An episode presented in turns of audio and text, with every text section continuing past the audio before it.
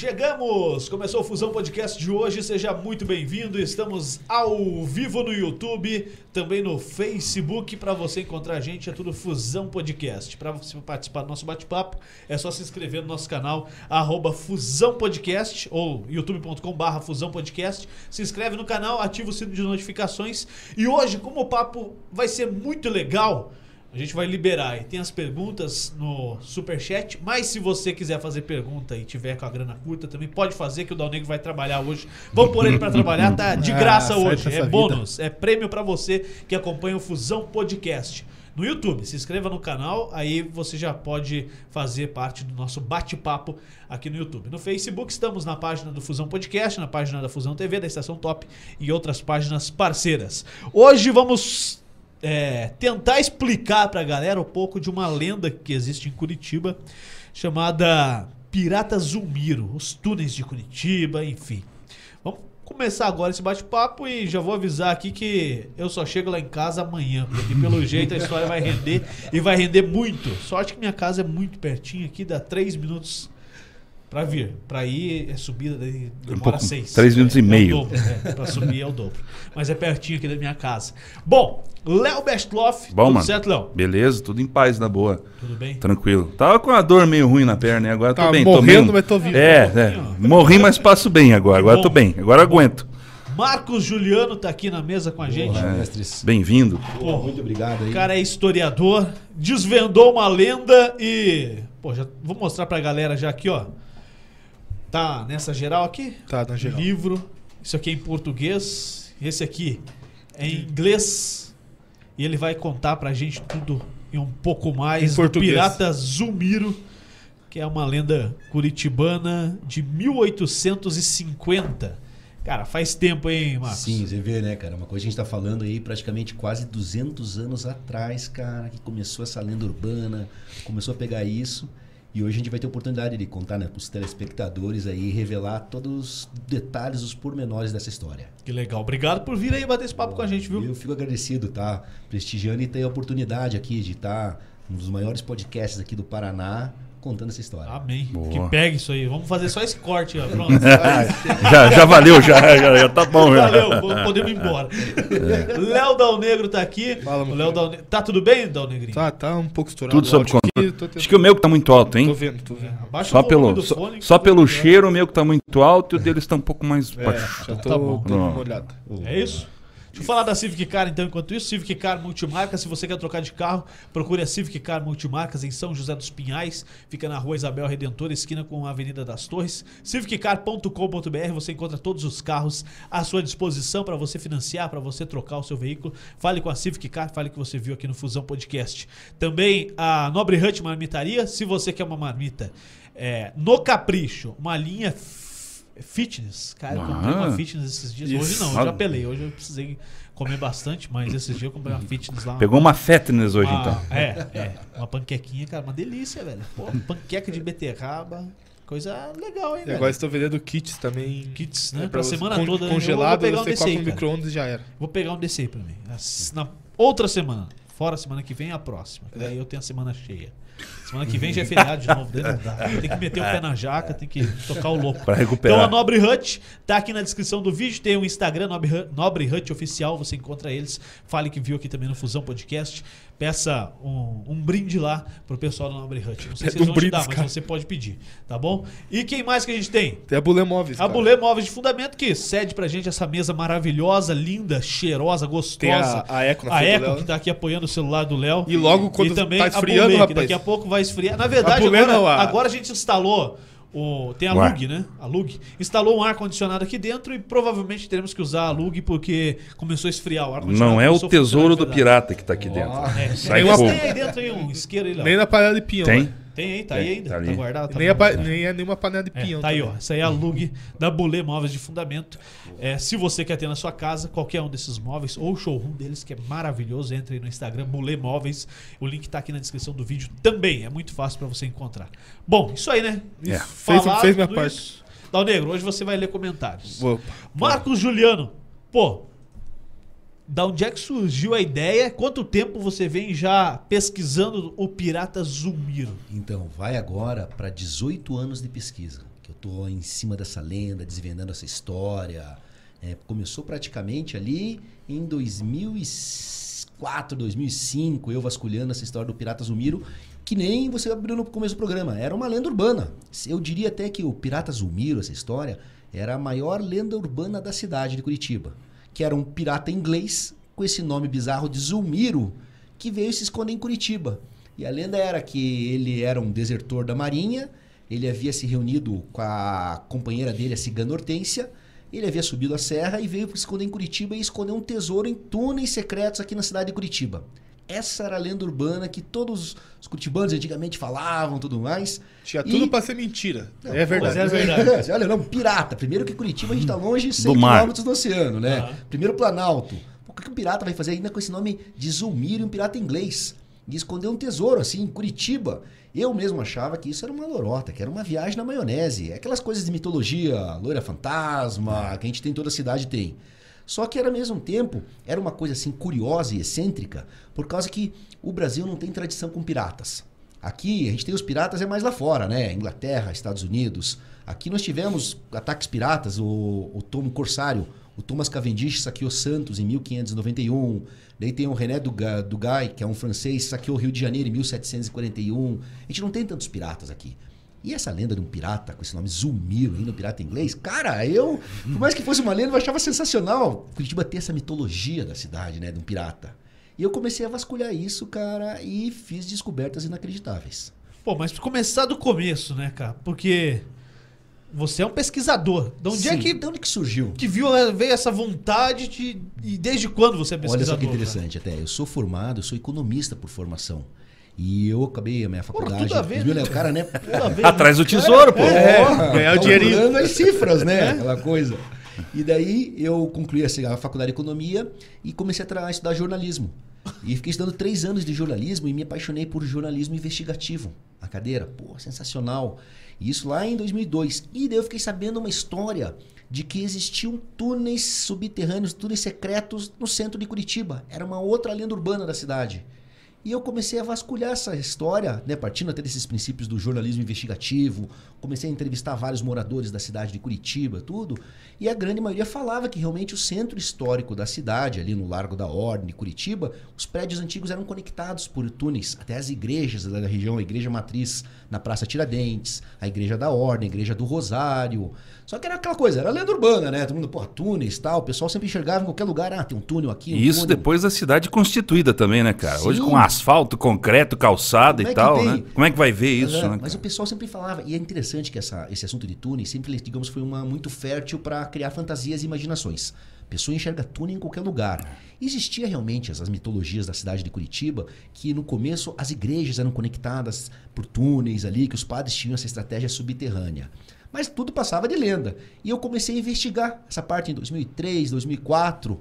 E não é que eu vinha encontrar uma saída subterrânea no antigo clube alemão Concórdia, que era um clube alemão criado em 1886, que até o exército ele interditou o clube durante a Segunda Guerra Mundial, é, porque os alemães, né, os nazistas, e daí eles lacraram essa saída do túnel. E era um túnel que se conectava com o imóvel do lado. Eu tive a chance de um dia visitando o clube lá, eu encontrei um amigo meu que era cozinheiro, que tinha um restaurante ali no clube, e eu comentei com ele, falei, cara, né, Gustavo, é verdade que tem um túnel aí? O cara tem, cara. Ele deu, não. Ele falou, vem aqui. Daí vamos lá, abriu um alçapão, descemos pro porão, um alçapão, tudo bizarro, aquelas pedrinhas, né, tijolinho, tudo, e ele me mostrou o túnel. E eu, cara, é verdade, eu fiz umas imagens daí. E daí eu peguei essas imagens e mostrei para um colega meu que era jornalista. E daí saiu até uma reportagem, foi no ano de 2006, saiu uma reportagem na Gazeta do Povo, túneis subterrâneos de Curitiba, tal, é realidade, história. E dali começou a detonar um processo. Começaram o pessoal a falar que existiam outros túneis em outras regiões, os prédios ali, a Sociedade Garibaldi, que também fica no Largo da Ordem dos Italianos, as igrejas, outros túneis em outras regiões, que nem o Co- Colégio Estadual do Paraná. E daí eu comecei a ir atrás de documentos sobre esses túneis. Fui na biblioteca pública pesquisar nos jornais antigos e eu fui na Casa da Memória de Curitiba, que também é no Lar da Ordem. E na Casa da Memória eu tive acesso a uma reportagem de 1972, escrito pelo jornalista Cid de Stefani, que falava de túneis numa região mais afastada de Curitiba, no Bosque Gutierrez, ali nas Mercês. E eu achei esquisito. E o cara falava de túneis ali e tudo mais. E ele também falava nessa reportagem de que nesses túneis um pirata havia escondido um tesouro também dentro desses túneis das Mercês. Aí o pirata aflorou. Zulmiro. Aí aflorou. E daí que eu olhei a primeira vez e falei, cara, que história é essa? Zulmiro. E na reportagem ele falava também que o pirata Zulmiro, além de ter escondido um tesouro dentro dos túneis, o pirata escondeu um tesouro numa ilha deserta no meio do Oceano Atlântico, a Ilha da Trindade.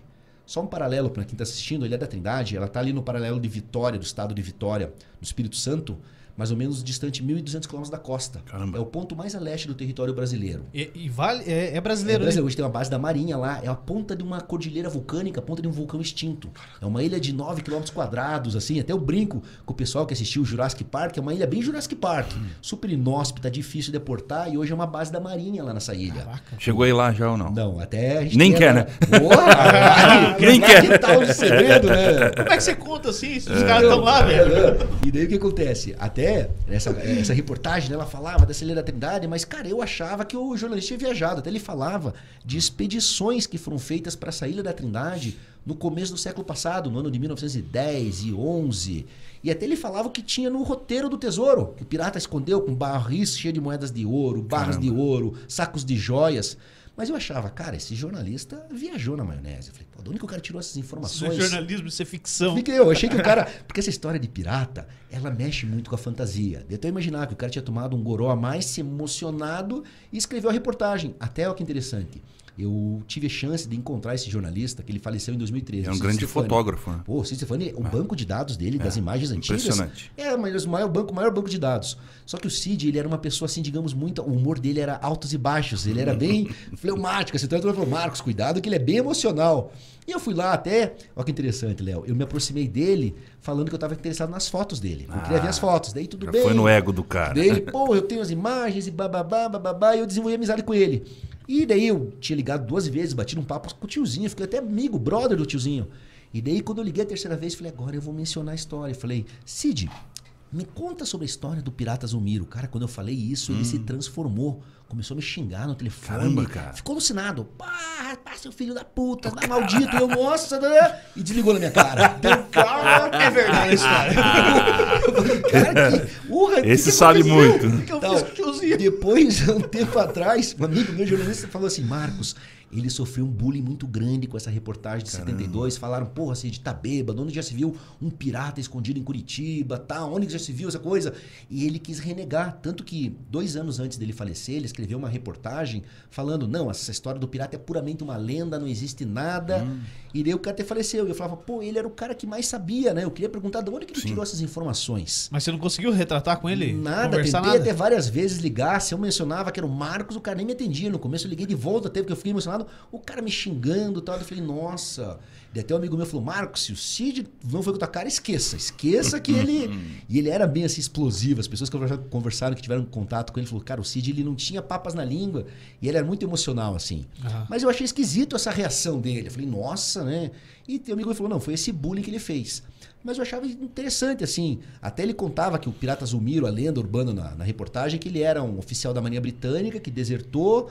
E daí, de posse de um grande tesouro, ele escondeu uma parte do tesouro na Ilha da Trindade e veio aqui para Curitiba com a cigana Hortência, a companheira dele, que era uma espanhola muito bonita. Subiu a serra e aqui em Curitiba ele encontrou esses túneis subterrâneos ali na região das Mercês, do Vista Alegre, que é no Bosque Gutierrez, e escondeu o tesouro dele lá. E eu, pô, daraná, aquela coisa, mas cara, eu achava fantasia, fantasia pura. Eu falei que não tinha nenhuma prova que, que, que corroborasse com isso. Mas ao mesmo tempo eu achei interessante porque Curitiba tem essa mitologia de um pirata. Porque no Brasil nós não temos piratas no Brasil.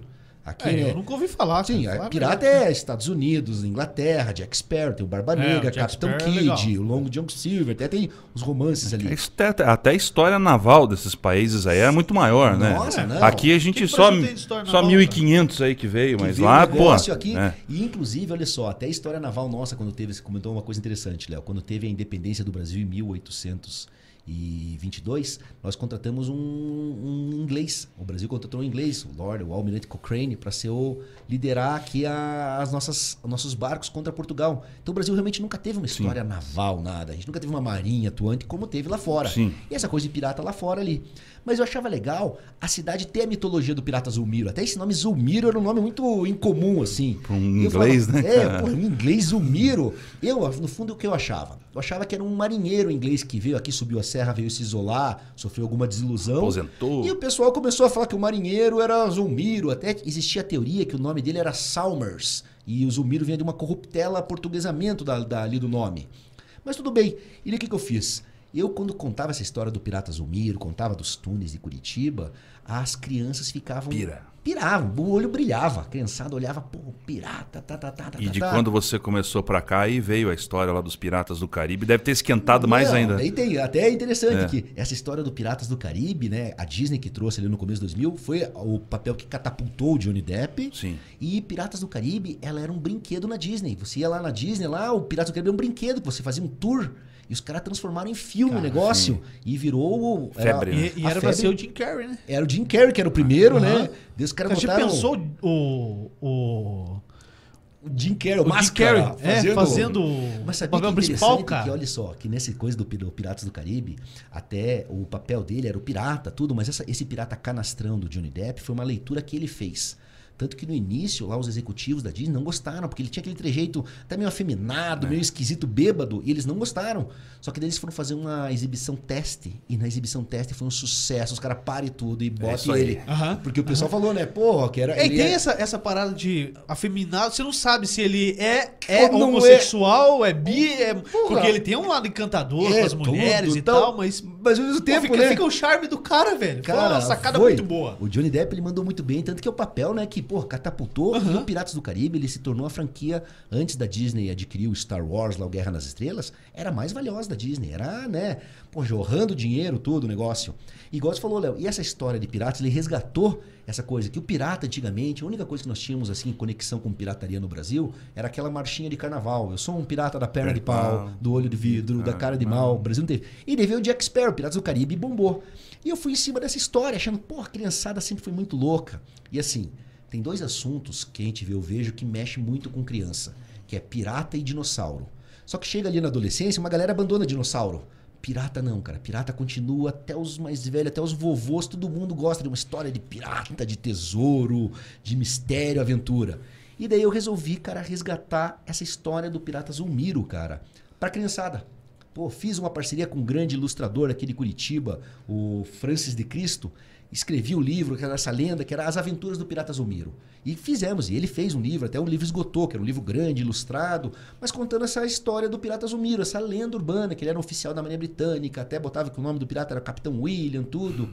E quando eu tava para lançar, porque eu escrevi esse livro no ano de 2013, e quando eu tava para lançar esse livro, que eu falei, pô, vou publicar agora, uns pesquisadores, esse foi em 2016, uns pesquisadores de São Paulo, eles publicaram um livro chamado Ilha Bela e o Tesouro da Trindade, que mostrava umas pesquisas de um senhor lá, de um engenheiro belga, Paul, Thierry, Paul Thierry, Paulo Thierry, que foi para Ilha Bela em busca desse tesouro da Trindade.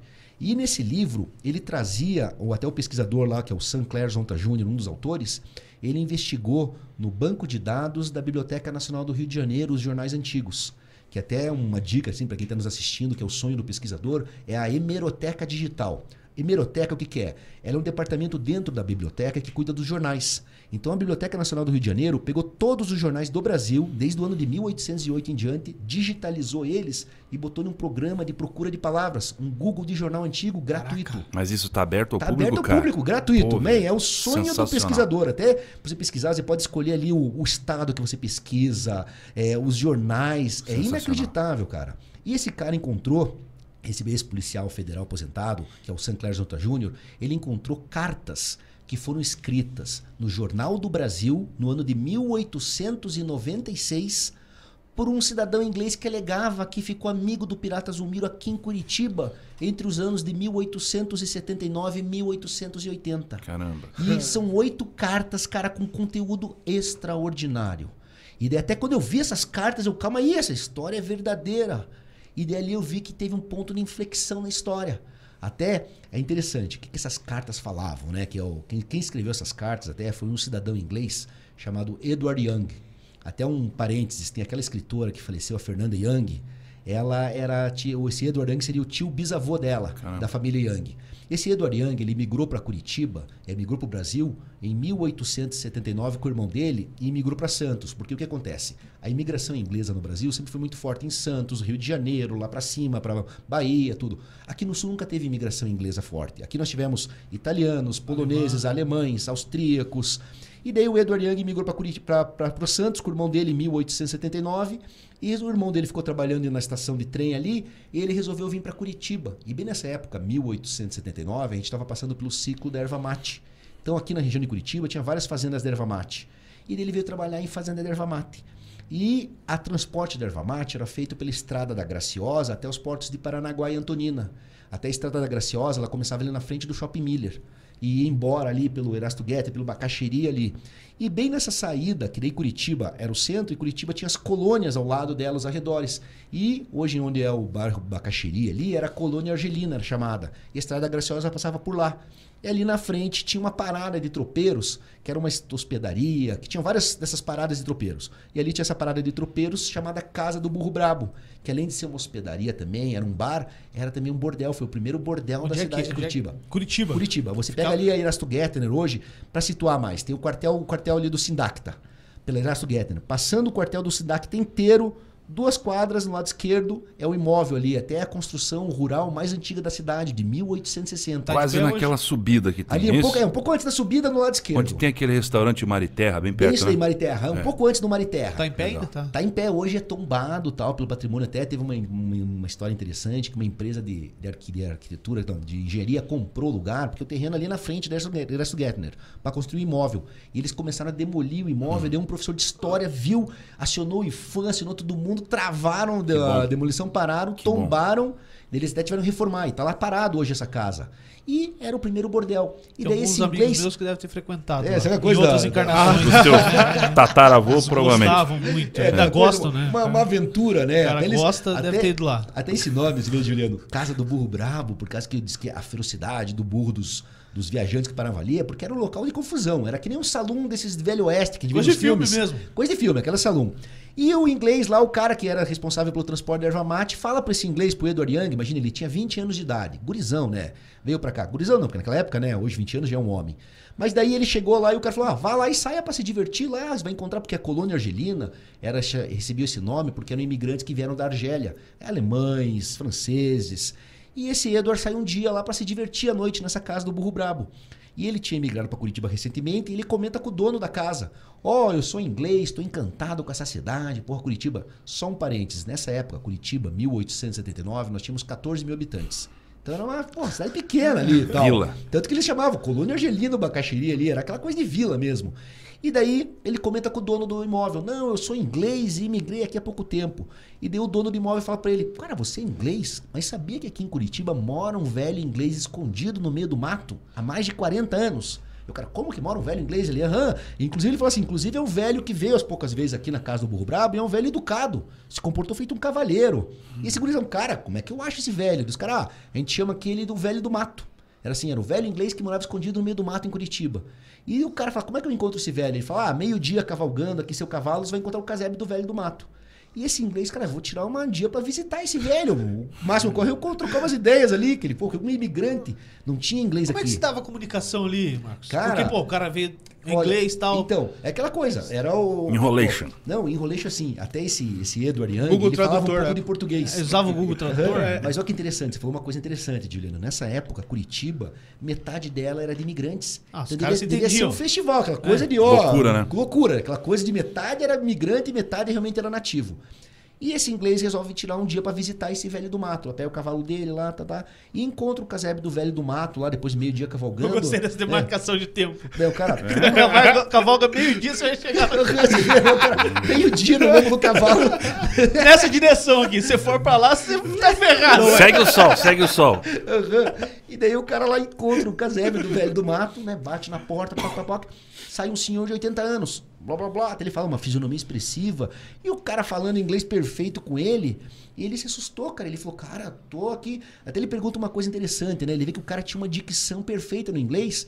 E o Edward, que ele estava acostumado com os brasileiros, ele viu que tinha. Até ele falou, como é, como é que você tá falando inglês perfeito aqui escondido? Daí olha que o velho fala, não, eu tenho aqui meus poucos livros na minha biblioteca, que eram quatro livros, e fico lendo eles em voz alta todo dia, para não perder o inglês.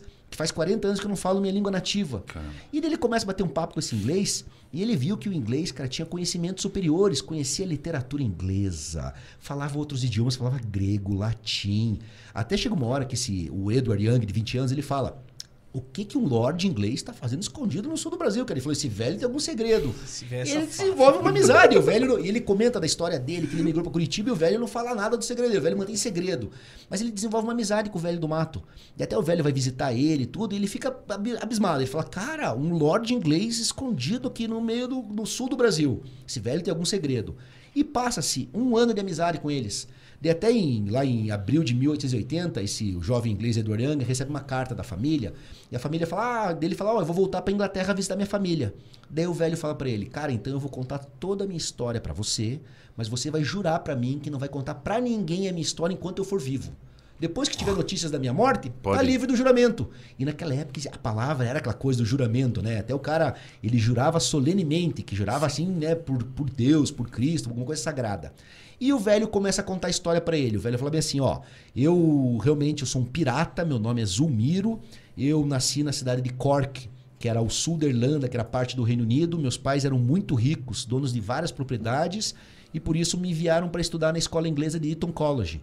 Um parêntese só, essa, inglesa, essa escola inglesa de Eton College é a escola mais tradicional do mundo, mais elitista. Foi criada em 1440 pelo rei Henrique IV, é mais antiga que a criação do Brasil, e só a aristocracia britânica, quem tinha sangue azul estudava. Até os netos da rainha, os príncipes Harry e William, estudaram nessa escola inglesa de Eton College, uma escola para príncipe.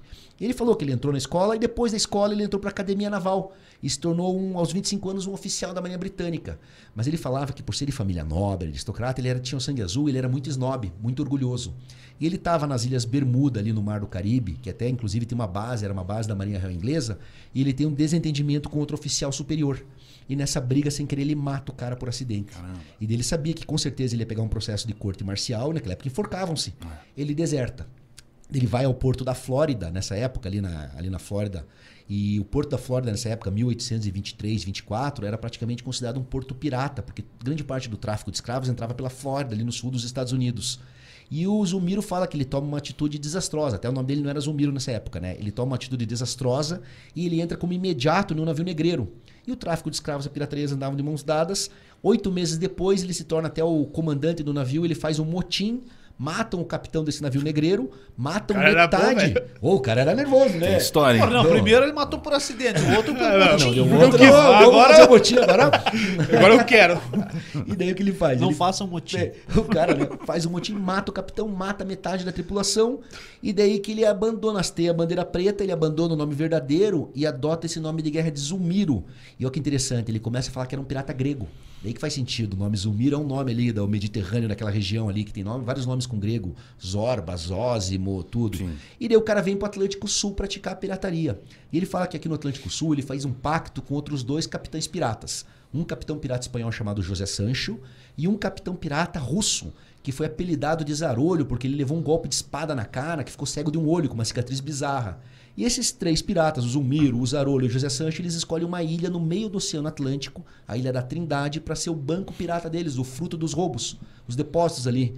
E os caras começam a esconder. Ele fala que o José Sancho, a Marinha Espanhola, fundou o navio dele em 1828, 29. E o Zarolho foi capturado pelos espanhóis com o bando dele inteiro, foi levado para Havana, para Cuba, e o bando inteiro foi enforcado. E ele era o último capitão pirata.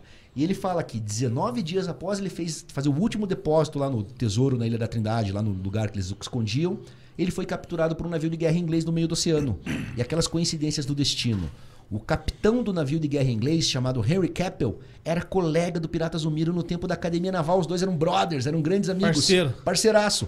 Quando o cara reconheceu, ele até é interessante, que ele captura o pirata, e daí o pirata tá lá, né, no, no porão lá, e assim, naquela época, ele já enforcava os piratas. Os piratas era aquela coisa, enforca no, na, na- na- no mastro do navio mesmo. Deixa ali mesmo. Não tinha o negócio.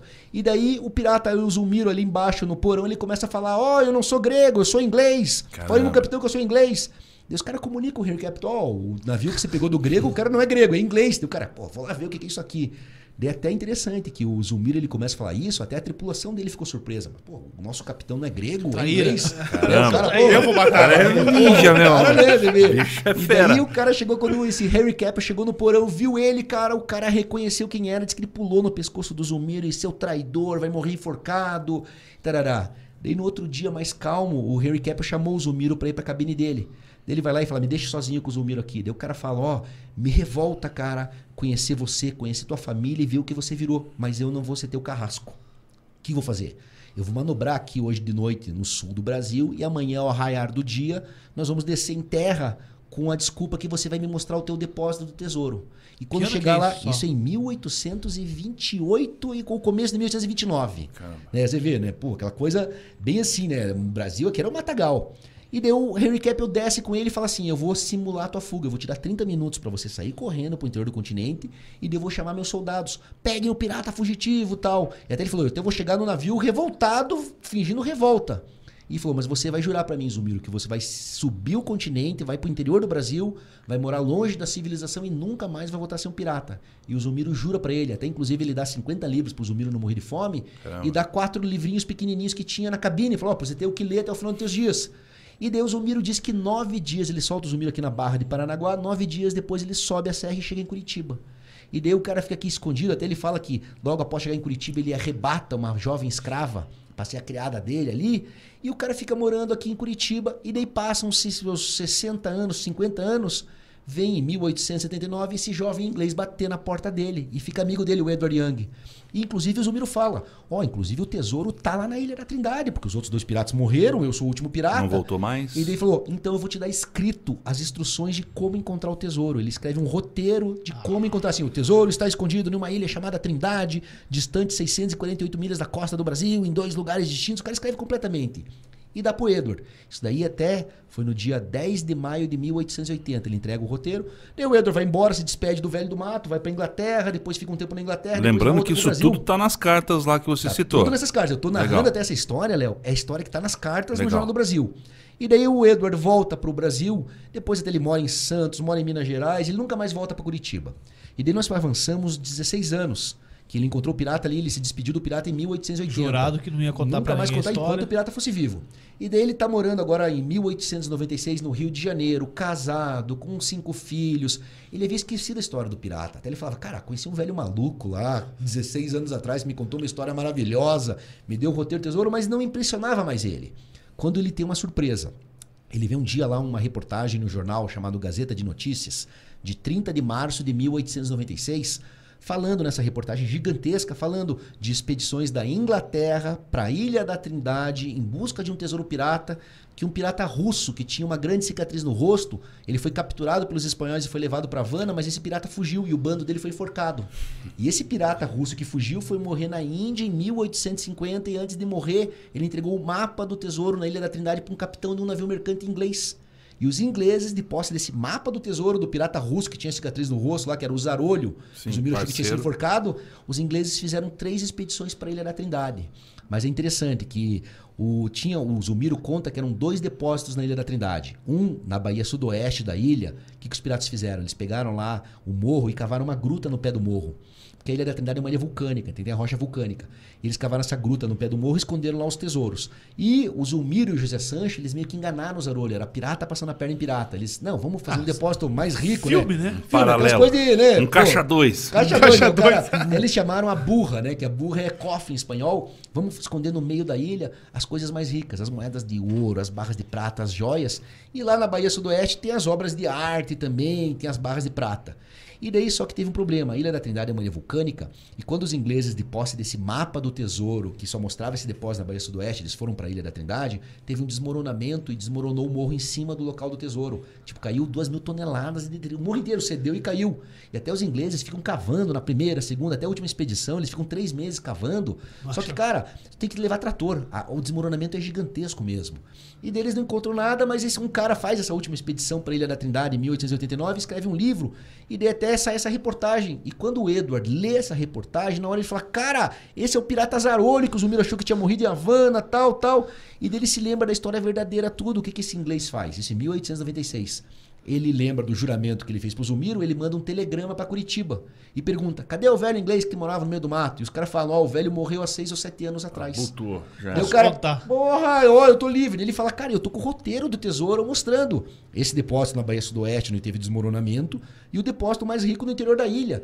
Desse inglês quer montar uma expedição, até ele tenta uma reunião. Na época, o Rio de Janeiro era a capital do Brasil, ele vai lá pro governo e faz uma reunião com o Prudente de Moraes e conta a história lá. Só que no governo brasileiro ninguém acredita nele. Fala, porra, o cara o inglês tá, tá falando que encontrou um pirata no interior do Brasil aqui e tá tal. Curitiba. Né? Pô, é, o cara, ó. Não. Daí o que acontece? Daí ele fica louco para fazer uma expedição, ele resolve mandar essas cartas ao Jornal do Brasil, só que ele oculta o nome dele, ele bota um pseudônimo, ele bota as iniciais J.F. Bastos, ele fala que conheceu o pirata no norte do Paraná, ele não conta, mas ele conta toda essa história que eu dei vocês do pirata Zumiro e fala que tá com o roteiro do tesouro, que quer, na última carta ele fala que tu quero parceiros para montar uma expedição. Até ele cita cifras naquela época que o Zumiro fala. O Zumiro fala em 8 milhões de libras, isso em 1880. Só para um parênteses, eu fui atualizar no, no, banco da calculadora do Banco da Inglaterra. Cara, 8 milhões de libras em 1880, hoje bate 950 milhões de libras. Dá 1 bilhão Caraca. e 300 milhões de dólares. Cara, dá 5 bilhões de reais. Caraca! Que tá na Ilha da Trindade. Como é que faz Surreal, né? Orra, vamos pegar um barquinho, né? Vai, Corcel vai. O cara... e daí o que acontece? O inglês fala, cara, ele escreve isso daí e isso daí abre o olho da galera. Né? Todo mundo cresce o olho. Um mês após ele escrever a última carta, ladrões tentam entrar na casa dele para roubar o roteiro do tesouro e acabam por dar um tiro nele, cara. Ah, mas ele, ele, ele esse inglês. Ele, ele, citou que era ele mesmo. É, ele é que tá. Ele tava ali falando, até interessante que saiu uma coluna de fofocas na época ali, falando que, que o inglês tinha bens de raiz na Ilha da Trindade, porque ele jogava muito bilhar. Com certeza um dia ele deve ter comentado com alguém tomado um goró a mais, e a turma ficou sabendo que era ele. E os ladrões tentaram entrar na casa dele para roubar o roteiro do tesouro, não conseguiram roubar o roteiro, mas deram um tiro no peito dele e ele morre assassinado.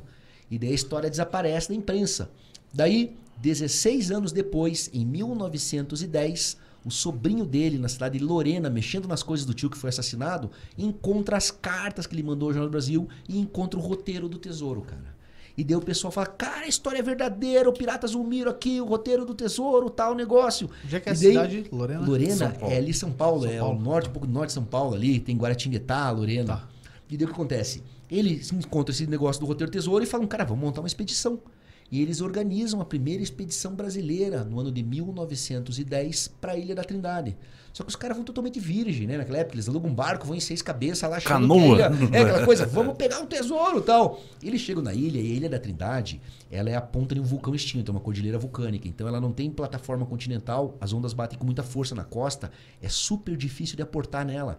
Tem relatos das expedições, eles ficam, chegam a ficar duas semanas ao redor da ilha sem conseguir descer na ilha. Negócio. Até o cara brinca que é uma ilha perfeita para esconder um tesouro pirata, porque não é uma ilha assim, tipo uma Fácil ilha do mel, de chegar e aportar ali. Negócio. E os caras fazem essa primeira expedição, só que eles veem que eles não conseguem. Eles tentam até descer três vezes de barco, uma hora o barco capota, os caras quase morrem. Eles, não, não tem condição, vamos voltar pro Brasil. E eles voltam pro Brasil de mãos vazias, mas o pessoal alucinado pelo tesouro. Até eles montam um sindicato, emitem ações para poder né, captar dinheiro para ir para Ilha da Trindade. E montam e fazem a segunda expedição. Até interessante que eles levam um nadador na segunda expedição, pro cara ir com uma corda nadando e puxar o bote. Eles, já, melhorou, já melhorou, né? Pegaram a malandragem. Né? Já começaram a virar pirata. É. O que, o dinheiro faz? É. E daí os caras vão lá, ficam lá durante duas semanas vasculhando, não encontram, porque assim, imagina, a gente está falando de 1911, sem tecnologia, sem nada. E a Ilha da Trindade, por ser uma ilha vulcânica, como teve esse desmoronamento lá na Bahia e Sudoeste. Que ano que eles teriam escondido as paradas? Eles esconderam em 1800 e, entre 1821 a 1827. Quase 100 anos depois. 100 anos depois eles fazem uma expedição, né? Praticamente 200, para nós 200 é. anos. Mas assim, daí os caras vão lá e a Ilha da Trindade é uma ilha vulcânica, então tem muitos desmoronamentos, a pedra vulcânica cede de forma muito grande, que até pagou alguns registros, os marcos do roteiro, mas os caras não conseguem encontrar nada. Mas eles voltam pro Brasil de mãos vazias, os caras ficam alucinados e falam: não, vamos de volta, vamos tá de lá. volta. Pô, Deus, os caras até vai, pega ajuda de um padre lá, do cônego Henrique Marques de Aparecido, o cara não, fazem um relatório e começa a sair notícias dos jornais. E os caras organizam a terceira expedição no início de 1911. Terceira, vão para a Ilha cara. da Trindade, não emitem ações, não desistem, alucinados, ficam lá durante mais três semanas vasculhando, não conseguem encontrar nada, cara. Os caras voltam pela terceira mão de vez de mãos vazias, e mesmo assim os caras não vão encorezar a quarta expedição. Meu Deus. E fazem a mesma coisa, emitem ações, tá, tá, tá, e organizam a quarta expedição. vão tá pra tarado ilha. na parada. Não, até um farmacêutico lá, que era o José Martiniano Barbosa, o cara ele fica enfeitiçado. E é interessante, assim.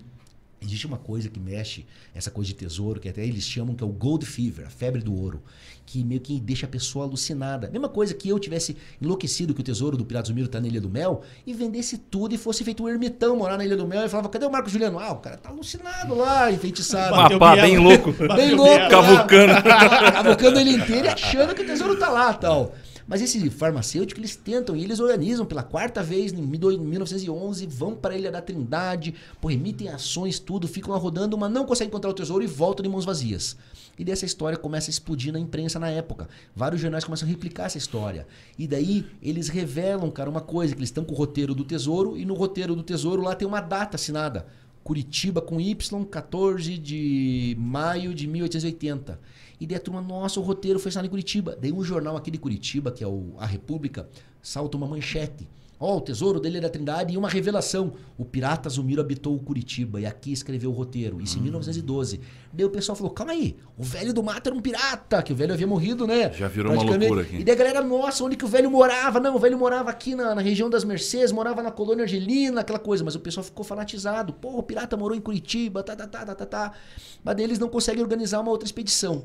Daí, mas mesmo assim, várias notícias nos jornais começam a ser replicadas. E em 1916, os caras encontram aqui em Curitiba, na região do Bosque Gutierrez, entradas de túneis. Túneis Isso é misteriosos. no, no Pilarzinho? No Pilarzinho ali, ali perto ali do Vista, Vista Alegre. Pilarzinho, Aham, Vista Alegre. Alegre Os caras encontram uns túneis e falavam, ó, o pirata morava perto aqui dos túneis. Tal, e uns túneis misteriosos, né? E daí a turma começou a falar, mas calma aí, o tesouro do pirata não tá na Ilha da Trindade, tá escondido aqui nos túneis. E agora só um parênteses, essa história dos túneis, né? Esses túneis que existiam no Bosque Gutierrez eram túneis antigos que a Companhia de Jesus construiu em Curitiba há mais de 250 anos atrás. Os jesuítas eram uma ordem muito rica, né? Até quem fundou a Companhia de Jesus, o, Inácio de Loyola, era um soldado. Então eles tinham assim as, as diretrizes dele de con- construir os complexos deles com lugares altos e com perto de fonte d'água. E ali na região do Vista Alegre, uma das regiões mais altas da cidade, tem a bica do Gutierrez. E o que, que os jesuítas faziam? Eles passavam de Paranaguá e subiam aqui, passavam por Curitiba e iam até Ponta Grossa. Então eles fundaram ali a Capela de Santa Bárbara, eles ganharam até uma fazenda ali, que era uma sesmaria da Itaicoca, que os jesuítas, eles eram monges empresários. Então eles tinham fazendas, escravos, eles mineravam ouro. Até uma coisa interessante que um amigo meu me chamou, sabe essa água, ouro fino que tem aqui? É baseado que o ouro fino é o ouro que você minera no rio, é o ouro fino. E os jesuítas que mineravam, então eles eram muito ricos. Até o Vaticano começou a ficar apavorado, porque a Companhia de Jesus começou a ficar muito rica. E daí o Vaticano cresceu o olho e falou: Cara, que que tá vamos acusar esses caras de pacto com capeta, tudo, herege. E daí o Marquês de Pombal, cara, expulsou os jesuítas das, aqui das Américas, confiscaram todos os bens, tudo certinho. E até assim, até o último jesuíta foi queimado em praça pública em Portugal em 1762. Caramba. E aqui uma coisa que acontece. Os jesuítas, quando a turma expulsou eles, os caras invadiram o colégio de Paranaguá. Cadê o ouro jesuíta? O ouro jesuíta não tinha nada. E daí tinha notícia que um carregamento subiu a serra, saiu de Paranaguá em 12 mulas com uma tonelada e meia de ouro e desapareceu. E se os caras construíram uns túneis aqui, uma caixa forte subterrânea, até eu imagino, cara, que possa estar emparedado aqui em Curitiba essa tonelada e meia de ouro. É, a galera vai assistir isso fala aqui. Curitiba. Tem uma picareta aí pra nós começar hoje? Cara, O seu- cara o seu- bomba, velho. O seu Oswaldo tem em casa ali, já Os caras viu? explodem essa porra, né? porra, velho. Imagine. E daí essa coisa, Jesus foram expulsos tal. E daí, praticamente, seus 50 anos depois, o Zumiro chegou aí e ficou nessa região. E os moradores aqui em 1912, quando descobriram essa coisa em 1916, não, o Zumiro morava perto da região dos túneis, tudo. 12 tal, horas lá. cavalgando sem Tal. chegar. Até tem uma reportagem, 12 horas. né? O cara, aquela coisa, né? Meio-dia cavalo e tal. O cara tem conta. Vai no bordel, toma um goró, meio-dia cavalo, Isso. você chega lá. Vai ver o ouro, na hora. O cara, né? que Sem bússola, sem nada, tipo, vou caminhando ali. Vai meio-dia, não achou nada, volta. Aí no outro dia você vai de novo. E daí o que acontece? Sai essa reportagem tudo, mas o pessoal surgiu essa mística. E dali, em 1916, que surgiu essa história, essa lenda, que o Pirata Zumiro havia escondido o tesouro dele dentro desses túneis, que o pessoal começou a misturar essa história, que realmente túneis era misterioso, e o pirata morava perto da região. E daí a história desapareceu também. Daí começou até a Segunda Guerra Mundial, Primeira Guerra Mundial, né? 1916, 17 ali. E daí, em 1926, o Museu de Cleveland, de História Natural de Cleveland, no estado de Ohio, fez uma expedição e o capitão da expedição conhecia a história do Tesouro Pirata. Até ele parou na Ilha da Trindade, eles tentam fazer uma busca ali e até ele deixa uma frase, ele vê o, os dois depósitos. O interior da ilha ele não consegue encontrar, a burra. Mas ele vê lá o desmoronamento e ele fala, cara, só maquinário pesado, trator para tirar isso aqui. Realmente, até eu tive um amigo meu, o professor Rafael Metri, que é um biólogo, que foi em 2018 para a Ilha da Trindade e fez umas fotos lá do desmoronamento. Cara, ele falou, Marcos, só trator mesmo, porque ele desmoronou Ah, tem- um você morro tem em na internet? Tem na tem internet. internet, aham. Tem. Trabalhador negro, ali, por favor.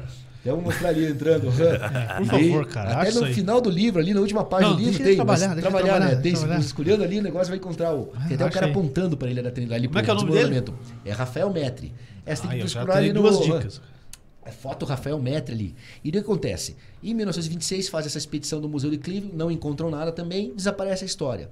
Daí no início da Segunda Guerra Mundial, ali em julho de 1939, essa história começa a voltar à tona de volta da história. Só que um tenente da Marinha, o pessoal começa meio que viajar um pouco na maionese. Eles, não, eram três piratas, então eles formavam uma trindade. Eles não esconderam o tesouro na ilha da Trindade. Isso o Zumiro falando no roteiro, né? O tesouro está numa ilha chamada Trindade. Sim. O pirata russo que entregou o mapa falou: ó, tá lá na ilha da Trindade, distante 700 milhas da costa do Brasil. Mas esse tenente da Marinha começa meio que, não. Marinha Brasileira? É a Marinha Brasileira, é o Dinkel Dias da Cunha, isso em 1939, em julho de 1939. Ele fala: não, eram três piratas, então é uma trindade. Ele começa a achar que o tesouro tá ali no Rio de Janeiro, na ilha do governador, na ilha do Raimundo. Os caras enlouquecem. Viaja, né? É aquela coisa de você começa a interpretar e começa a achar que o tesouro tá ali. E o cara ele encontra uma coisa interessante: ele encontra os arquivos do avô dele, que era um, também um outro tenente da Marinha, seu Ananias Cunha, que o cara gostava muito de reunir essa história de mistérios. E ele encontra o roteiro do Pirata Zulmiro, que o pessoal fez as primeiras expedições. Daí o negócio começa a bombar, daí o jornal até publica em 1939, foi ali no dia em agosto de 1939, o roteiro na íntegra. Só que nessa época, em agosto de 1939, a Segunda Guerra Mundial estava explodindo. Então as manchetes eram Hitler anexa Tchecoslováquia, Hitler invade Áustria, Hitler. E ali tinha um negócio do tesouro pirata aqui nos manchetes. Ninguém então passou tava nem nota, aí. né? O mundo explodindo pirata, o mundo pegando fogo É. ali. E daí o negócio sai. E deu uma coisa interessante, né? Começa a explodir, explode a Segunda Guerra Mundial ali no começo de setembro de 1939, um negócio bombando. E em 1940, ali em janeiro, também começa de volta. Os tenentes já estão agora na quarta ilha, achando que tá na Ilha de Coqueiros. Os caras estavam alucinados. Ali pensando, porque realmente também ir para a Ilha da Trindade, a Ilha da Trindade é uma ilha 1.200 quilômetros da costa, distante ali, cinco dias de barco, super difícil. Não é, digamos, um passeio no parque, é uma estrutura muito cara.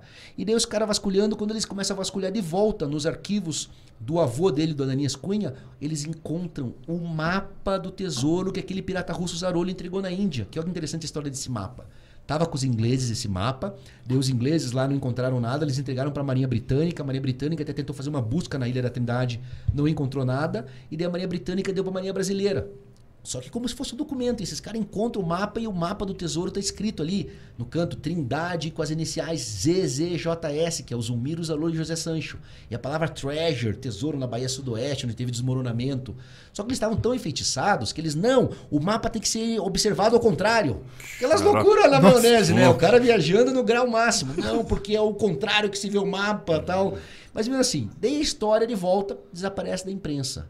E daí, em 1972, o Cid de Stefani faz essa Resgata. reportagem e realmente ele conta a história verdadeira. Ele fala do tesouro, fala das expedições. Só que como ele não tinha nenhum jornal nem nada naquela época para provar a teoria dele, cara, ele foi sofreu um bullying grande. Falaram, Cid, você tá maluco. Onde já se viu história de tesouro? Pirado. Pô, tá bebeu, tal, tal. E o Cid relegou essa história.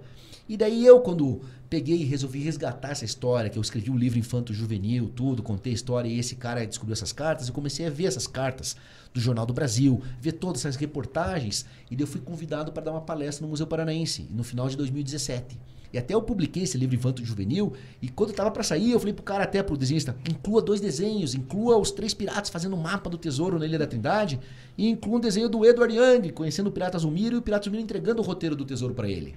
E daí eu fui lá no Museu Paranaense, eu transcrevi essas cartas, transcrevi as reportagens e entreguei para os pesquisadores do Museu Paranaense. E eles olharam para mim ali, até interessante, eles, cara, duvidaram. Até eu lembro que o diretor lá falou, Marcos, eu vou confessar que o pessoal acha que você é um charlatão. Você tá meio louco. É, ele Porque também agora eu vou te falar, Léo, dando o braço a torcer, cara, você falar em tesouro pirata em século XXI é que nem querer defender disco voador, cara. É muito fora da realidade, é uma coisa que só tá no... É quase mais difícil do que o disco voador. É, né? Porque você fala, pô, disco voador ainda tem essas Não, o filmagens. disco voador você fala assim, ó. É... é, ele não quer ser visto. Pronto, você, você mata todo mundo. Não, Não, não, a tecnologia filmei dele é muito foda, cara. Ele não quer ser visto, ele se esconde de tudo. Tal. E daí. Área 51, pô, É, pronto. e, pô, é mais e fácil falar negócio. cara. E agora teve um parênteses que eu vou contar pra vocês que é uma coisa interessante. Até que ajudou, digamos, esse tesouro da Trindade ser mais esquecido ainda. Porque ele né, bombou, que eu comentei com vocês na Segunda Guerra Mundial. Em 1958, teve uma observação de um disco voador na Ilha da Trindade feito pelo navio da Marinha. Até se você pesquisar na internet, foto disco voador Ilha da Trindade. Aí, Dão Negro, tá mais lá, uma. E a foto foi feita pelos pessoal do, do navio, o capitão, o coronel. E com todas as testemunhas viram o disco voador passando, ele vem andando e entra na ilha. Essa foto na época, tá porque. Pô, saiu. Foto. Seria o Pirata Zumir um. ET? Porra, Ilha da cara. Trindade, acha aí, O cara. cara é Ei, feroz olha mesmo. só, hein? O cara não morreu. Piratas do espaço. É. A gente brincou que o History ia se interessar, agora acabou, meu. Agora os caras vão virar 24 horas de Pirata, é. pirata Zumir o dia cara, inteiro. sabe aquele cara, é o Um tapa-olho lá. É, acabou. Daí o que acontece, né? Mas saiu essa coisa e realmente até essa história do ET, do disco voador na Ilha da Trindade, ela suplantou a história do Pirata Zumiro. Mas daí eu olhei, quando eu dei essa palestra no Museu Paranaense, o pessoal. Legal lá, que é, pô, por três vezes o disco voador passou na Ilha da Trindade. Não é uma só. Errou, ó. tem, tem, Uma ó, vez de cada Tem pirata, tem um pô. arquivo aqui. Olha lá, União. Soviética quer comprar 200 milhões de dólares ao Brasil. Não. Por Calma, três vezes, disco voador. Passou sobre a Ilha da Trindade. Olha lá a foto dele ali, ó. O disco Ó, tava- 14 segundos foi o tempo que tive pra fotografar um disco voador. Cara, imagina a máquina pra fotografar Imagina. em 14 Pô, segundos. e tá falando em 1958 isso daí, pessoal. E que, isso que daí jornal que esse aí tem o nome? Ah. É a última hora ali Última embaixo. hora ali, aqui. ó. É, embaixo. Ali esse descer, mas você vê, o que acontece, ó, ó, É, aqui 1958, embaixo. Dois 21 cruzeiros, de fevereiro, você vê dois cruzeiros. Pô, Olha o voador ali, ó. 112 mil unidades. Olha ali de É, volta ali, você vê. É o que tinha, né, meu? Não, e- então, e a Nem- galera... Na época era o bicho. Televisão. Jornal que tinha Hein? 112 mil? Televisão, meu velho. Camarada, era uma por Era- bairro. Era aquela coisa, É. né? 112 Era mil. rádio isso aí, cara. Olha. E olha lá Acabou. o disco ali entrando. E o interessante é que daí o que acontece? Porque geralmente essa coisa de disco voador é coisa de testemunha. E essa foi feita por um pouco, pessoal da Marinha, tudo ali. Os caras não, eles viram mesmo tudo. Aí já foi embora. Isso daí. Daí o Vê se negócio, né? Até isso daí suplantou a história do Pirata Zumiro. Mas eu peguei todo esse material e resolvi falar assim: então, sabe o que eu vou fazer? Eu vou escrever um novo livro para mostrar para esses pesquisadores, porque eu tava com todo o material e eu resolvi organizar. E daí até uma coisa, eu comecei a organizar isso cronologicamente, tudo, e eu fui em cima daquelas cartas. Porque elas eram o material mais, digamos, verídico que eu tinha. Rico. E o cara lembrava que em 1896 ele ele, escre... ele mandou um telegrama para Curitiba. Cadê o velho que morava no meio do mato? E o velho havia morrido em seis ou sete anos atrás. Então me dava a janela de 1889 a 1890 que o Zumiro havia morrido. E eu comecei a vasculhar os cemitérios. E de forma incrível, o cemitério mais antigo da cidade de Curitiba, que é o cemitério São Francisco de Paula, ali do lado da Praça do Gaúcho. Ali. Ele foi criado em 1900, 1854. E daí eu fui em cima deles, eles escanearam o livro do cemitério. Eu falei, cara, eu preciso do livro dos anos de 1889 e 1890. Até não falei que tava procurando um pirata pra galera, né? Não, né? Falar, não, eu tô procurando uma pessoa Você tal. tinha noção que você era meio maluco. Cara, você seria era coisa- considerado um doido, né? Se eu falasse pirata. Peguei o livro do cemitério, até, até interessante, que eu peguei o livro numa quarta-feira lá, que era 25 de julho de 2018. E na sexta-feira ia ter um eclipse com lua de sangue. E a galera sempre fala, né? Pô, dia de eclipse, lua de sangue, mexe com isso daí. E eu resolvi olhar na sexta-feira o livro do cemitério. Abri lá o livro do cemitério no computador, né? Acendi uma vela, rezei um Pai Nosso, aquela coisa só pra pôr o livro dos mortos ali, Garantido. né? Tal. E comecei a ver o negócio do livro, nome por nome, tal, tal, tal, e anotando os nomes, mas meio que sem esperança. Que eu falava, cara, o Zumiro se escondia aqui, tudo tal. E eu vendo nome por nome, quando eu vejo, chego na página 31 do livro, eu encontro lá João Francisco Inglês, morto com a idade de 90 anos, o único inglês do cemitério. Eu falei, calma aí. O único inglês do cemitério. Eu lembrei das iniciais que o cara que conheceu o Zumiro, o Edward Young, ele botou um pseudônimo, ele assinou com as iniciais J.F. Falei, ele fez uma homenagem, eu vi que o João Francisco Inglês era o nome que o Pirata Zumiro usava aqui em Curitiba. Até ele botou um sobrenome inglês com Z, que na verdade era um adjetivo pátrio. Era que nem você chamar Luciano italiano, Heinz o alemão, João o português, ele era o velho inglês. E Aham. ali eu fiquei vendo, cara, eu comecei a procurar nesses jornais antigos aonde que esse João Francisco Inglês morava. E encontrei um jornal de 1921 falando que ele morava no Pilarzinho, na, regi na região vizinha aos túneis lá dos subterrâneos. Daí eu vi, cara, falei, cara, o João Francisco Inglês é o Pirata Zumiro, porra, foi aquela rush, liguei pra todo mundo, os brothers meus. Que ano que era isso? Isso daí foi em 2018 que eu encontrei 18. o Pirata Zumiro. Falei, cara, é verdade a história. Daí eu comecei a imaginar nas cartas. Eu falei, cara, se a história é verdadeira das cartas, as outras informações também são verdadeiras. E o Edward falava que quando ele encontrou o Pirata Zumiro em 1880, o pirata ele tinha 82 anos. Então, retroagindo, ele, o pirata nasceu em 1798. Ele falou que nasceu na cidade de Cork e os pais eram muito ricos e mandaram ele para estudar nessa escola, nessa escola inglesa de Eton College. Tinha que E- ter um registro lá. Isso daí, daí o que acontece? É, Eton College é um internato que você entra aos 13 anos de idade. Então, se o pirata nasceu em 1798, ele teria 13 anos no ano de 1811. E eu imaginava que se o nome dele, João Francisco, poderia ser o nome dele em inglês verdadeiro, que a tradução seria John Francis. E eu fui em cima de Eton College, também de forma assim coincidente, Eton College havia escaneado o registro de alunos de todos os anos. Eu falei, cara, eu quero o registro de alunos do ano de 1811. Eles para mandar o link, eu fiz o download. E eu comecei a vasculhar. Se encontrava um John Francis que nasceu na cidade de Cork. No final do, da lista eu encontro um Francis que nasceu em Cork, Francis Roder. Eu falei, caramba! Eu comecei a ver a família Roder riquíssima. O cara nasceu num castelo, família dona de várias propriedades ali do sul da Irlanda inteiro. Foi enviado para Eton College e eu comecei a ver, cara, deixa eu ver se a família Roder tem ligação com a Marinha Real Inglesa. Cara, nove membros da família Roder, tudo capitão, oficial, tenente da Marinha. Eu comecei, meu Deus. E até eu descobri que o nome dele é John Francis Roder. Então eu vi que o John Francis Roder, que eu encontrei em Eton College no ano de 1811, até eu encontrei ele em 1811, 12, 13 e 14. É o João Francisco Inglês, que morreu em 1889 aqui em Curitiba. é o Capitão Pirata Zulmiro, cara. Eu também trabalhei aqui na minha, minhas o- pesquisas e mandei pro Dal, pro Tá, Dal Negro sim. ali o registro, não tá aí ainda? Tá indo. É o registro de morte dele do, do cemitério municipal. Cemitério Municipal, do É. João Francisco Inglês, cara. E é, e é- é- Cara, é mas, é fantástico. Pô, é só, só a tecnologia que consegue. Ah, não. É aquela coisa aqui, ó. Tá lá, ó. o João Francisco É isso aí, Inglês né? ali, ó. Filiação não declarada, cor branca, idade de 90 anos, morto por inflamação. Até uma coisa interessante. Inflamação. O que que é Olha lá. inflamação, né? Inflamação é aquela coisa quando o cara tá Morreu, velho lá, né? morreu de velho. interessante, 90 depois que anos, o cara tá empalhado já. Ele tava viúvo, ali no meio. Viúvo, Viúvo. e do lado inglês. Ali tem uma informação que Ali, tá, tá, tá escondida apagado ali. Mas daí eu olhei e falei, cara, viúvo, né? Eu achei, cara, pô, o cara não falou que era casado, nada. Mas, ó, o único inglês do cemitério municipal, que tá ali, do, ali embaixo do não declarado. E daí eu vi, cara, que o João Francisco era o nome que o Pirata Zumiro se escondia aqui em Curitiba. E comecei a mexer essa coisa de falar, pô, quem sabe o John Francis tal, é o nome dele, encontrei ele em Eton College, o negócio. Encontrei onde ele morava aqui, que realmente na região vizinha aos túneis de Curitiba. Aham. E daí eu peguei toda essa documentação e mostrei pro cônsul britânico no Paraná, o Adam Paul Patterson. No começo até ele falou, achou esquisito. Ele falou, cara, Marcos, pô, história de pirata. Mas daí eu mostrei toda a história pra ele, o cara ficou amarradão. Pô, eu dou todo apoio, vamos divulgar essa história no Reino Unido. E daí eu escrevi esse livro e publiquei o livro em 2019. Esse é a verdadeira Ilha do Tesouro. E com esse livro eu consegui com que a prefeitura de Curitiba reconhecesse a história. E daí o interessante, né? Um professor de história de Joinville, ele vasculhou na- nos livros da Igreja Matriz e ele encontrou a certidão de óbitos religioso do pirata. Que falava lá, João Francisco Inglês, 90 anos, na Inglaterra, viúvo de Rita de Tal. E até ele falou pra mim, Marcos, o nome Rita de Tal, será que tem conexão com escravo nessa história, porque não tinha sobrenome? E o Zumiro fala nas cartas que logo após chegar em Curitiba ele pegou uma jovem escrava.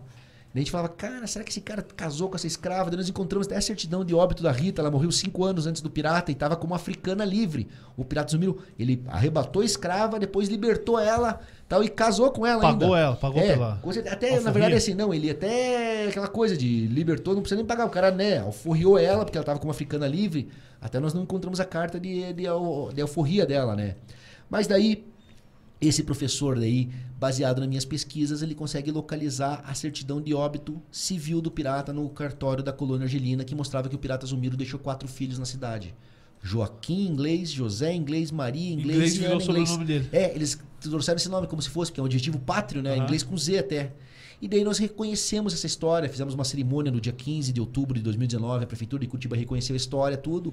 E uma repórter, a Gisele Ubrit da Tribuna, ela teve uma sacada muito legal. Ela falou: "Marcos, eu vou botar aqui no corpo da reportagem, se você tem o sobrenome inglês, entre em contato com a gente". E daí ela soltou essa reportagem na tribuna. Dois dias depois, entra em contato um cara chamado Adriano Inglês. E fala: Marcos, ó, o Joaquim Inglês é meu bisavô. Ligue para minha tia em Campo Mourão, a dona Isaíra, que ela tem mais informações sobre isso. E eu liguei pra dona Isaíra de noite até, falei com a dona Isaíra e no começo da conversa falei, dona Isaíra, a senhora já viu alguma coisa de pirata? Ela falou, não, Marcos, não sei nada de pirata, nada. Eu, dona Isaíra, me conta a história que você, se não me engano, ela falou, o Joaquim Inglês é teu bisavô, o que você sabe do pai do Joaquim Inglês?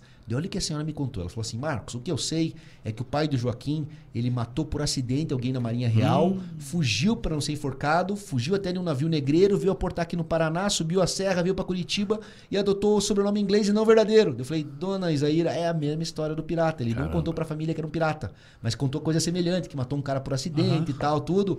E daí nós fomos ver, cara, eles carregam o sobrenome inglês até hoje, não sabiam por quê. Até eles comentam que eles sofriam um bullying na escola, que o cara, pô, matemática, português, inglês, e não sabe Presente, falar. é, inglês, não sabe presente. falar inglês, os caras não sabiam por quê.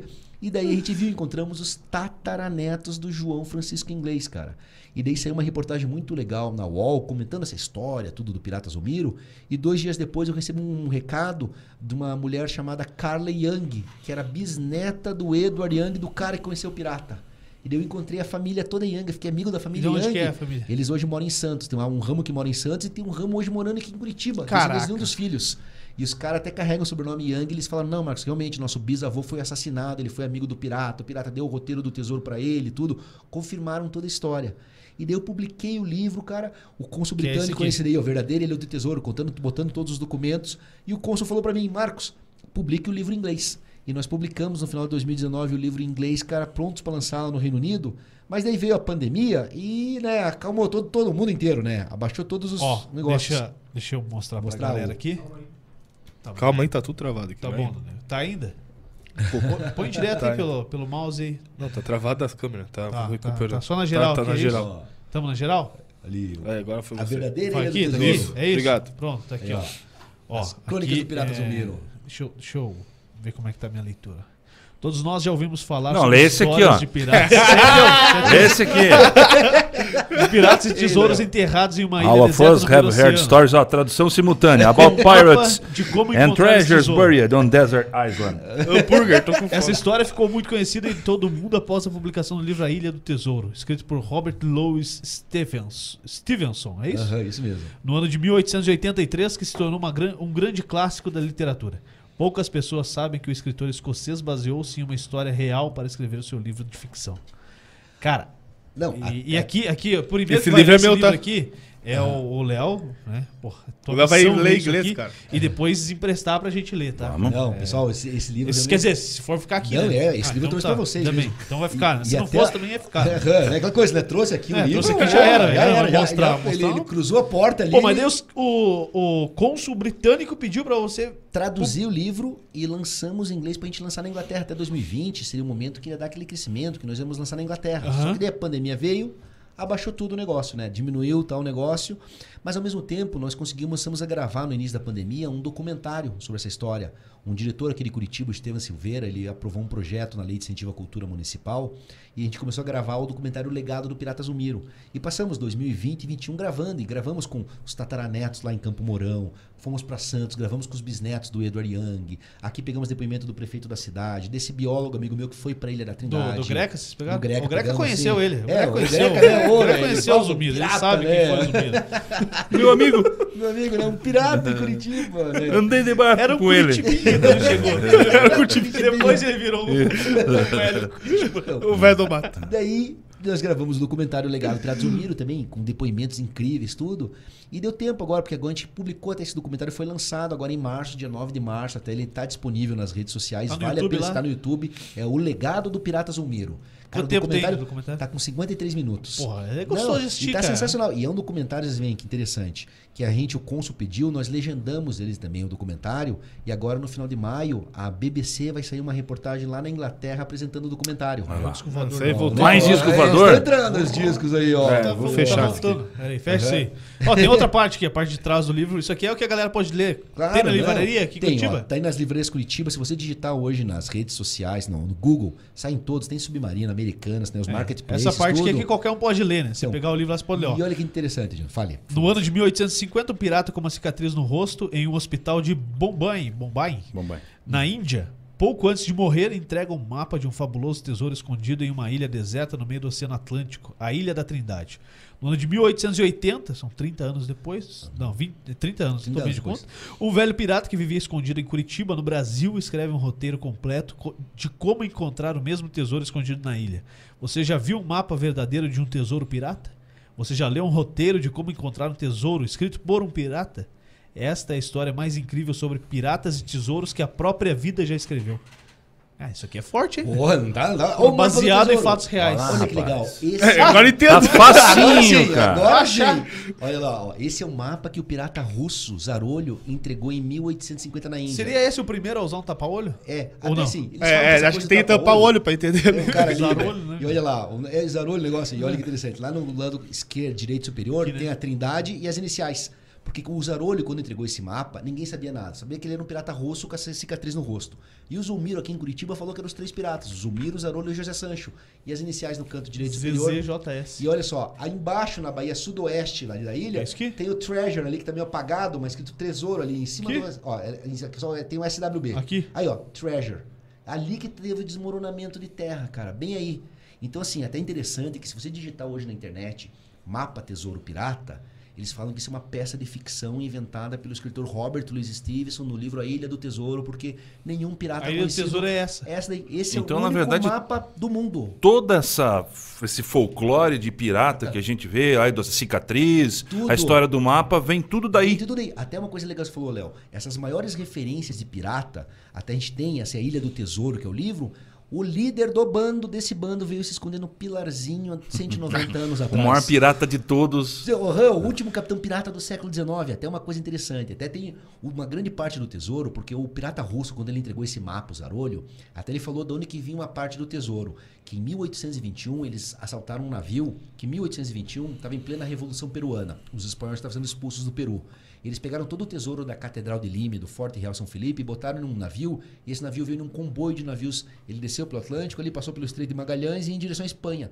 E quando entrou no Circundou Atlântico aqui Sul, todo- toda a América do Sul. Toda a América, né? Que eles faziam o comércio Aham. ali. Até nessa época, Lima era a cidade mais rica do mundo, porque grande parte do ouro do Império Inca, tudo. Sim. E daí os- o navio do capitão Zarolho pegaram bem esse barco que estava o tesouro da Catedral de Lima. E eles esconderam bem ali na Baía Sudoeste, É ali aham, onde teve o desmoronamento.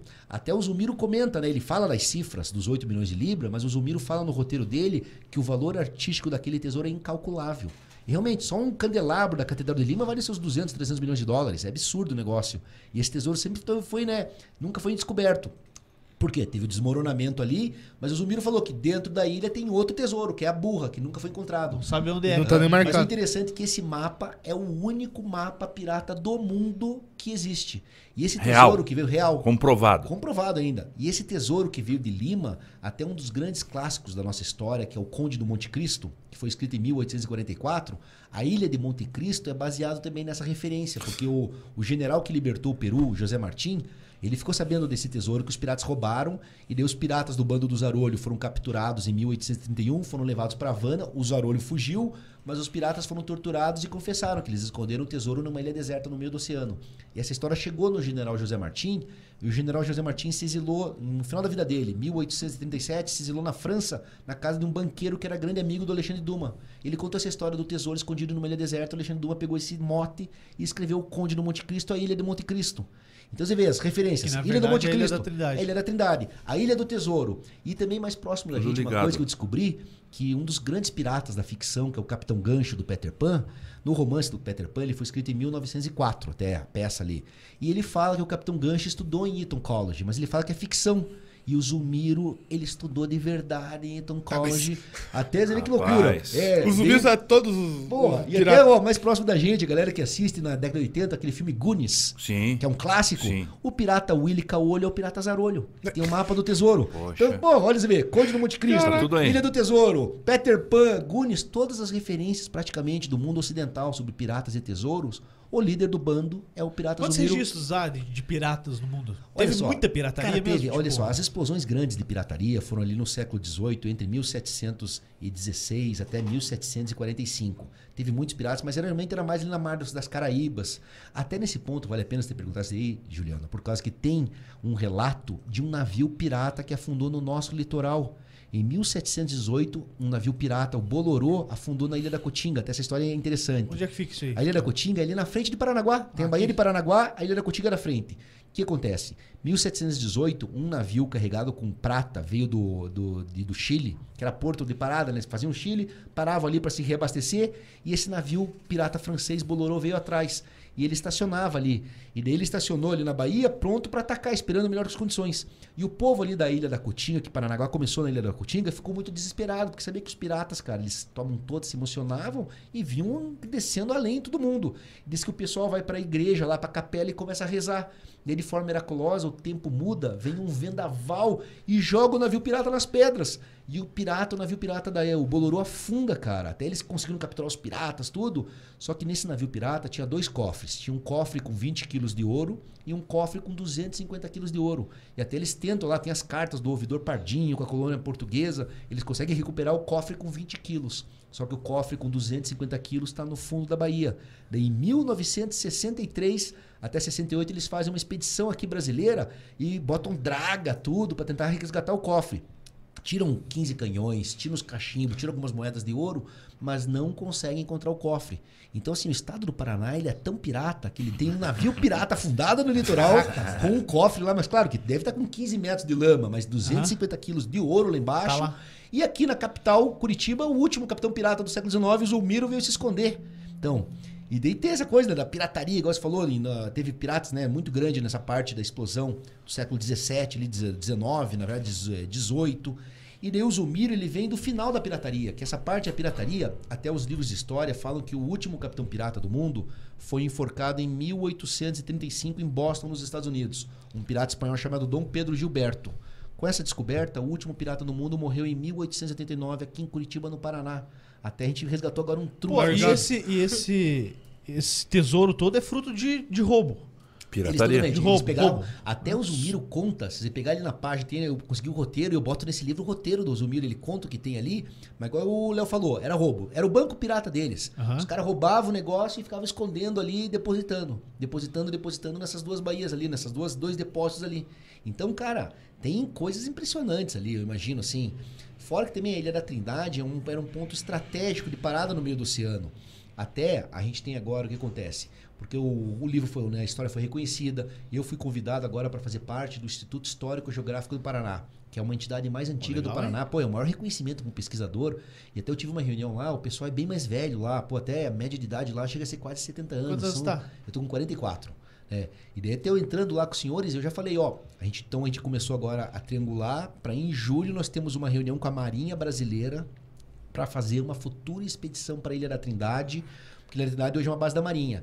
E, mas a expedição vai ser daqui cinco anos, porque olha que legal os projetos que estão envolvidos nessa história. A história começou a crescer, né? Saiu o documentário agora, o documentário saiu em inglês. O pessoal do History Channel se interessou de forma muito grande, porque eles têm lá o mistério de Oak Island. Isso, a Os maldição tão- de maldição. Okai. Os caras estão no nono ano cavando lá, o buraco lá, e não encontra nada, né? Pô, você olha ali.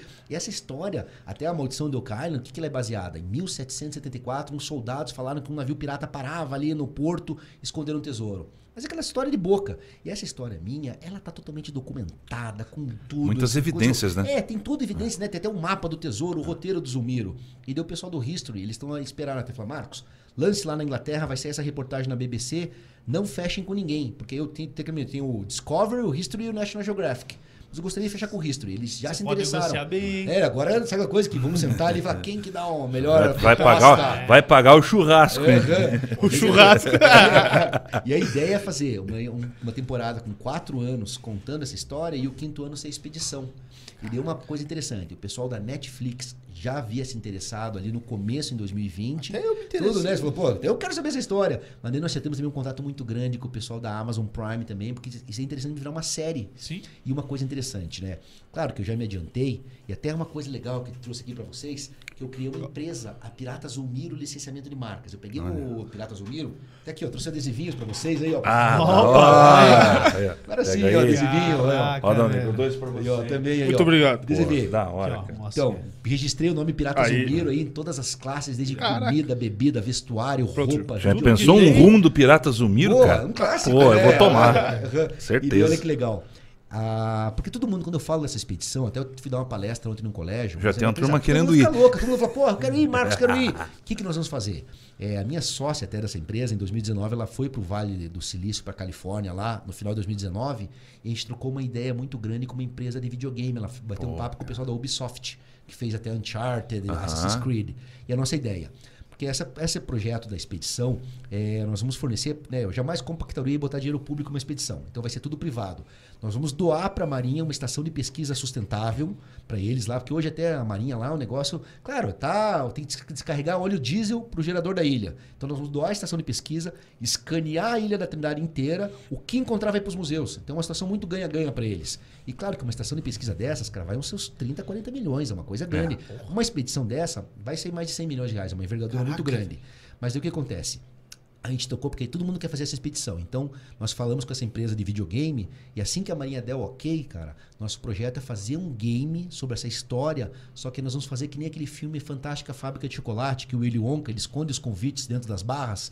Nós vamos esconder cinco Golden Tickets dentro do videogame. Caramba. Vai ser uma caça ao tesouro. Então você vai gerar o game, abrir o modo caça Quem ao tesouro. passar a fase lá, É, em alguma vai. das fases está escondido um game, um Golden Ticket. Que da hora. E daí os caras da empresa falam: Meu Deus, isso é revolucionário, porque hoje você joga um videogame. Experiência só real, é. É, você deu uma caça ao tesouro verdadeira. E olha que legal, as fases vão ser tudo baseadas nessa Tá, mas aí história. o cara acha lá isso aí. Um Golden Ticket. E Quando, vai você na cria, expedição. vai na Vai expedição. ganha você com acompanhante. Vai lá procurar o tesouro. Caraca. Imagine daí aquela coisa de sonho, porque você fala que essa coisa de mexer, mexe com todo mundo.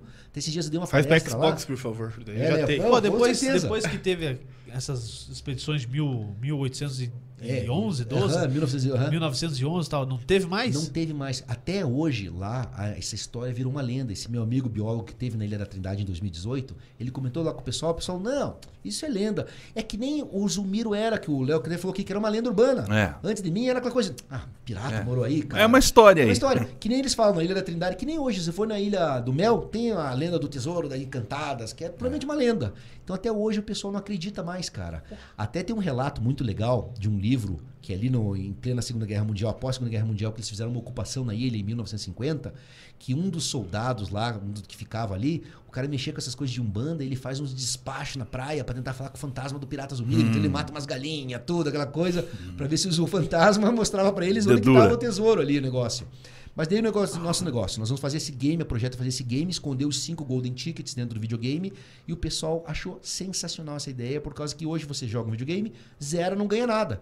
E você destravar, você vai zerar o game e destravar o modo caça ao tesouro. E hoje a indústria do videogame, ela é a que mais movimenta no mundo, ela passou sexo, drogas, armas, Hollywood, fatura, né, bilhões o negócio. Então o nosso projeto é fazer esse jogo. E uma coisa legal, uma das fases desse jogo vai ser Curitiba 1880.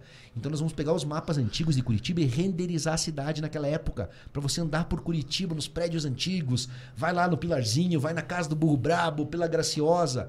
Então vai ser um resgate histórico sensacional para essa história, né? E daí essa coisa, quem agora mostrou teu interesse, essa amiga minha, minha sócia, que o tio dela, ele é imobiliária, real estate lá em Orlando, ele mostrou pro pessoal da Disney. Porque o- a Disney tem o Piratas do Caribe, até o primeiro filme colorido da Disney foi A Ilha do Tesouro, desse livro do Robert Louis Stevenson em 1957. E os caras se interessaram e falaram, nossa, essa história é incrível para virar um filme, cara. Então eu imagino que, que é, imagina aquela coisa de, pô, chama o Um cara encontra e o outro. Zumiro, né? O Johnny Depp e o Zumiro tal. Então, assim, é surreal, porque, pessoal, a gente está diante da maior história de tesouros e piratas do mundo verdadeira. O tesouro Comprovada. ainda tá lá comprovado, o tesouro tá lá na ilha. E hoje, com a tecnologia atual, existe uma tecnologia chamada LiDAR, que é, É, é- laser com radar. É o que eu ia te, te perguntar agora, né? Eu não, não Aham. tenho ideia disso. Existe algo que evite aí o trabalho de eh, fazer ali Ah, é, rápida, o trabalho bruto, alguma tecnologia, de repente com satélites, com outros drones e etc. Isso aí, você matou a charada, Léo. Existe hoje essa tecnologia que é o LiDAR, que é o LiDAR ele é a mistura de laser com radar. E até eu entrei em contato com uma empresa, uma empresa da Califórnia, só que tipo, o aluguel deles, é, se não me engano, era 300 mil dólares. Porque o que acontece? Voa uma série de drones, e são, se não me engano, são 20 drones que voam em algoritmo, né? Eles voam certinho. E até o cara me explicou isso daí. Ele falou, Marcos, é pegar um dia que esse depósito lá no interior da ilha, burra, um dia que o sol bombou na ilha e você bota os drones para voar de quente. noite, eles fazem a assinatura térmica do solo. Daí Ele falou, lá nós encontramos. E o outro lá que teve o desmoronamento, ele falou, é só pegar um desses gel radar de metrô que tem, que é uma caixona que eles botam. Cara, então hoje, se a gente for pra Ilha da Trindade, é certeza, nós Pouco vamos tempo. direto lá no depósito lá e. E aí vem a pergunta: se tiver algo lá, se tiver, com quem que fica esse tesouro? Então, como hoje é o patrimônio da União, hoje a Ilha da Trindade da União, vai tudo para a União. Mas é interessante você falar isso, porque foi aprovada no ano de 2002 uma lei chamada Lei do Achado do Tesouro. Porque antes de 2002, tudo que encontrava no subsolo era da União. Então até o pessoal não declarava, né? O pessoal encontrava, Sim. né, gente? Encontramos agora aqui um Hum. coisa de ouro, vamos Quilo de declarar e vamos, vamos, vamos passar a mão. Daí hoje não. Hoje, se você tem um terreno teu que é teu particular, pela lei do achado do tesouro, o que você encontrar é teu.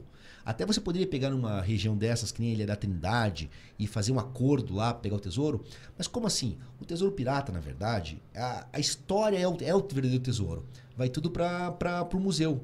E também uma coisa interessante, quando eles falam para mim, muitos, quando eu dou as palestras, a parte vai para o Museu Paranaense, tudo, até ter uma ideia. Porque Será que como- vai pro. Oh. Tudo Brasil. é, Brasil, pode mas, ir pra. mas é interessante. Eu imagino assim, como tem lá, o Zumiro fala que são barris cheios de moedas de ouro, eu, seria legal de enquadrar uma moeda de ouro dessa em um quadrinho e distribuir para alguns museus, um presente, assim, Aham. um mimo, porque daí o cara expõe lá, fala, ó, o tesouro, a parte do tesouro. Mas a grande parte vai para o Museu Nacional. Arquivo Nacional. Arquivo Nacional. Mas é interessante que, igual assim, quando eu pergunto pra mim, mas Marcos, e daí essa história? Que nem você vê, a história é o verdadeiro tesouro. E se eu conseguir fechar esse contrato com essa empresa de videogame, pô, vai ser algumas dezenas de milhões de dólares, fora royalty por cópia. Daí fechando a parceria, que nem um exemplo, o cônsul britânico falou assim pra mim, o Ada, Marcos, eu estudei lá em. Conheço lá o CEO da Land Rover. Tal. Se você vier fechar isso com a Marinha, com certeza eu boto você em contato com o cara lá, porque, porra, Land Rover tem tudo a ver pra eles serem um dos patrocinadores. Sim. E os caras botam lá seus 30 milhões de libras para ser uma das cotas. Que nem um exemplo, a- o Big Brother, né, Brasil, que é nível Brasil, eles levantaram 600 milhões de reais em patrocínio, mas isso é nível Brasil. Cara, você tá falando de uma expedição que vai mexer com o mundo inteiro. Cara, se realmente Cara, mas- mas- você mas- achar. Mas não, achar ma- mas negócio. mede aí, Marcos. Cara, você falou em 600, quanto é, quanto quanto é o valor 600 estimado? Pra fazer a expedição? Não, o valor estimado do Todo- tesouro. O tesouro? É. 5 bilhões de do- Tá. reais. Vamos, Bilhões. vamos, vamos supor aqui que você vai lá e encontra um baú com um quilo de ouro, Carlos. Esse é o tesouro, vamos supor. Se você encontrar isso, tem o valor do ouro, tem o valor histórico. ideia Mas você vai quebrar um outro mito da história da Que humanidade. não se encontra Que nunca você, nunca você ouviu uma história. ah, um tesouro foi enterrado em tal lugar e foi resgatado. Nunca se Sim, ouviu. isso então. Eu acho que isso vale muito mais que os milhões e bilhões que podem ter E o lá, nome- cara. Matou a Vai charada, ficar o Léo. nome É, resto. matou a charada e aqui. você vai se tornar um mito junto com o Pirata Zumiro. Entrando nessa coisa do tesouro. Você, vê, é o essa fechamento da história É, dele. A cara. única coisa, o único tesouro, digamos assim, que eles encontraram, eles encontraram uma barra de prata em Madagascar que se atribui ao Capitão Kidd, sabe aquela coisa que nem Sim. tem, mas nunca foi encontrado. Você Sim. falou tudo, Léo. Nunca. É, é, hoje em dia existe esse mito do tesouro enterrado. Se for encontrado lá o tesouro, lá, você falou, quebra tudo isso daí, porque você encontra um ouro. E uma coisa interessante, assim, que a gente tá com essa expedição, até a ideia é, é fazer ela em 2027. Porque até eu tô assim, você vê, eu comecei com a primeira ideia dessa expedição foi em 2017, até saiu uma reportagem lá na Gazeta do Povo. Hoje eu tô na metade do processo, onde eu já tô com o livro publicado, documentário, tudo o projeto. E deu uma coisa interessante também. é, porque esse livro meu, eu, foi uma coisa legal. Quando eu tava escrevendo esse livro, o filho do amigo meu, o pequeno João Guilherme, de 9 anos, veio para mim e falou: Tio Juliano, quero ler teu livro. Eu falei: Sabe uma coisa? Eu vou escrever esse livro num português tão simples que o pequeno João Guilherme vai entender. Então eu procurei deixar com fonte grande, parágrafo. Eu escrevi com o sinônimo do Google aberto. Vinha a palavra difícil? Não, não, que ela não vai entender isso aqui. Mais fácil. Mais rápido. E Pô, daí isso com é isso bacana, daí. cara, isso é isso, e com isso daí. Popularizou e eu atingi um público que eu não imaginava. Tanto que eles colocaram o livro agora no conteúdo curricular do quinta série das escolas municipais de Curitiba. Hora, eles estão cara. comprando 10 livros, tudo. Vários colégios, né? Bom Jesus, hoje estava no integral. Os caras, não, ano que vem nós vamos começar a trabalhar esse livro pro quinto e sexto Cara, ano. isso é história do, do nosso É estado, do nosso da nossa estado, né? cidade. Negócio cara. entrando. Do nosso país, velho. país. E deu uma coisa interessante. Nesse livro, no final dele, eu boto os documentos do Pirata Zumiro, do cemitério, boto tudo. Mas no início, lá, você não tem documentos, tem a história eu contando. Sim. E muitos professores de história, como eles nunca ouviram falar disso, eles ficavam, Marcos, mas de onde você tirou que os caras foram para a Ilha da Trindade em 1885, em 1889, Tá. aquela coisa, aquela reticência. Tá na carta e nas Bem, evidências o que agora, né? acontece? Eu resolvi agora, durante a pandemia, eu comecei a me dedicar para uma outra obra que eu quis fazer um livro documental histórico. E não é que eu finalizei, o livro foi hoje pro revisor, ele voltou, na verdade, dos três revisores, foi pro diagramador, e eu tô lançando ele em junho, que se chama O Tesouro Pirata da Ilha da Trindade. A história documentada do maior tesouro pirata do mundo tá com 500 páginas. Caramba, cara. Com 380 jornais transcritos, todos os documentos que eu encontrei. Ali é o- é o sacramentou, checkmate. não tem É o que é, falar. É o checkmate, Ninguém cara. me enche o saco. É, até eu brinco assim, Léo, que isso é um jogo de xadrez. Eu abri o jogo com o livro Infanto Juvenil. Tá, eu trouxe a história. Com esse aqui, eu dei o cheque. Opa. Agora com o livro histórico Evidência do mesmo. É o checkmate agora. Tanto que a gente vai lançar né, o livro é, agora em junho. Até eu comunico vocês, tudo faço questão de dar um Opa, exemplar para vocês, pessoal. Oh, Bem valeu, legal, vai ser verdade. mesmo o lançamento. E daí nós vamos entregar para o pessoal da BBC e entregar para a Marinha nessa reunião em julho. E falar, vem cá. Só que então a Marinha dando ok, começa-se daí a segunda etapa da missão. Porque daí o History está interessado, eu acredito que eles falaram assim, Marcos, claro, eu falo bem inglês, então eu acho que você é o apresentador durante quatro anos, mas o bom é que os caras têm cash, então nós vamos filmar no mundo inteiro, tudo. E eu imagino quando essa história cair na Inglaterra, os pesquisadores. Sim. Porque eu tentei ir atrás lá do John Francis Hodder, e é interessante, que eu encontrei ele em Eton College. E daí eu entrei em contato com o departamento de arquivo público dessa cidade de Cork, mandei o livro em inglês, e o cara falou, Marcos, eu vou tentar encontrar o cara. Daí passou um mês, ele manda um e-mail pra mim e fala, cara, tem alguma coisa errada com esse cara, porque ele é um fantasma, ele é um ghost. Por causa que tá lá na escola inglesa, só que não tem nenhum registro. A família deu um jeito de apagar todos os registros dele. Porque realmente ele era um pô, sangue azul. Até a consuleza aqui encontrou que em 1825 a família Roder era convidada para os jantares no Palácio de Buckingham. Caraca. Então, cara, era meio, era o supra-sumo Que ali, loucura. cara. Até o Zumiro fala nas cartas, assim, que ele fala, pô, ó, né, faz aquele juramento para não contar minha história, mas depois que eu morrer, você pode, como é que é? Poupar ou desonrar um nome respeitado em nossa terra. Realmente, os Roders era uma família muito rica e muito tradicional e aristocrática, tudo. Então é, parece uma coisa de cinema, você vê. Nós temos um nobre britânico, nasceu num castelo, família super rica, estudou numa escola para príncipes, né? se tornou um capitão pirata, daí foi capturado por um amigo que simulou a fuga dele aqui. Daí o cara sobe a serra, pega uma jovem escrava, casa com a escrava, liberta a escrava, tem filhos com ela. Daí encontra um jovem escritor inglês, conta a história para tudo, o jovem escritor inglês publica essas cartas. Daí o cara é assassinado. Tem todos os ingredientes, cara, para um filme. Tanto que Ó. quem olha isso aqui fala, man, Uma série de uma filmes. série, eu acredito que são tantos arcos, É. Léo, que isso daí dá pra explorar. Sim. Por isso que eu imagino assim que quando a gente chegar agora, né, que sair essa reportagem lá na Inglaterra, tudo, o negócio, até o cônsul falou uma coisa interessante. Ele falou: "Marcos, no final do ano, no ano que vem, eu vou te chamar pra Inglaterra pra você vir palestrar na escola inglesa onde o Pirata estudou, essa Eton College. Até vai ser legal que, pô, vai ser o primeiro brasileiro a pisar em Eton, contar a história, tudo lá, do pirata etoniano. Eton, pra vocês terem ideia, pessoal, é onde nasceu o futebol. Então é interessante o negócio ali. E até tem uma coisa de Eton College que o conde lá de é o Duque de Wellington, que venceu a Batalha de Waterloo em 1815, que é uma batalha em 1805, que é onde ele venceu Napoleão, que Napoleão ia invadir lá. Ele falou bem assim, que o- a Batalha de Waterloo foi vencida nos campos de jogos de Eton College, porque Eton College sempre formou os maiores estrategistas militares, religiosos. E o Zumbi até ele falou que quando ele se tornou um pirata, ele já virou líder do bando da pirataria, porque o cara era muito inteligente. Inteligente. Imagine, o cara falava grego, latim, espanhol, Foi bem francês. formado. Era, era bem formado até, e ele vinha da Marinha Real Inglesa, que era a marinha que tinha era mais superior nessa época de navios à vela. Então o Zumiro, cara, realmente era uma pessoa totalmente diferenciada, que veio pra cá, se escondeu, ficou por 60 anos em Curitiba, se redimiu o negócio e deixou esse roteiro do tesouro. Então é, chega a ser assim, até eu digo um realismo fantástico essa história. Pô, e se alguém foi lá e já pegou isso aí? Então, existe essa possibilidade que eu olhei assim, só que um dos escritores, ele fala bem assim, que um tesouro dessa magnitude, se ele fosse encontrado, ele ia vazar. Alguém ia surgir, alguma ponta ia encontrar, uma coisa da catedral, algum objeto. Então nunca surgiu isso daí em lugar do mundo. Então eles falam, cara, o tesouro ainda se encontra lá na ilha. Primeiro porque teve esse desmoronamento, que realmente nós vamos ter que ir lá. Até eu imagino que nessa expedição nós vamos ter que ir com um navio, com os tratorzinhos Caterpillar, o helicóptero trazer lá, fazer um canteiro de escavações da ilha ali, né? Pra tirar a terra. E o outro depósito no interior dela. Mas é assim, é aquela coisa que o Léo falou. Cara, o- só o ato de fazer essa expedição, imagine que ela vai ser em 2027. Até tem um amigo nosso que trabalha no Facebook, ele comentou comigo assim, falou, Marcos, essa história do metaverso está apenas engatinhando. Mas daqui uns 4, 5 anos, todo mundo vai ter. Até eu imagino que pode ter os podcasts. O cara vai botar o óculos aqui e nós vamos estar virtualmente. Então vai se popularizar que nem o celular. Daí ele falou, daqui 5, 6 anos, 5 anos, né? Cara, quem sabe a gente consiga mandar um robô que eles têm lá pra pessoa que não conseguiu ir na expedição, ela bota o óculos e esteja lá o robô lá e o cara tá dentro da expedição, curtindo a vibe lá, só que tá no metaverso lá dentro, cara.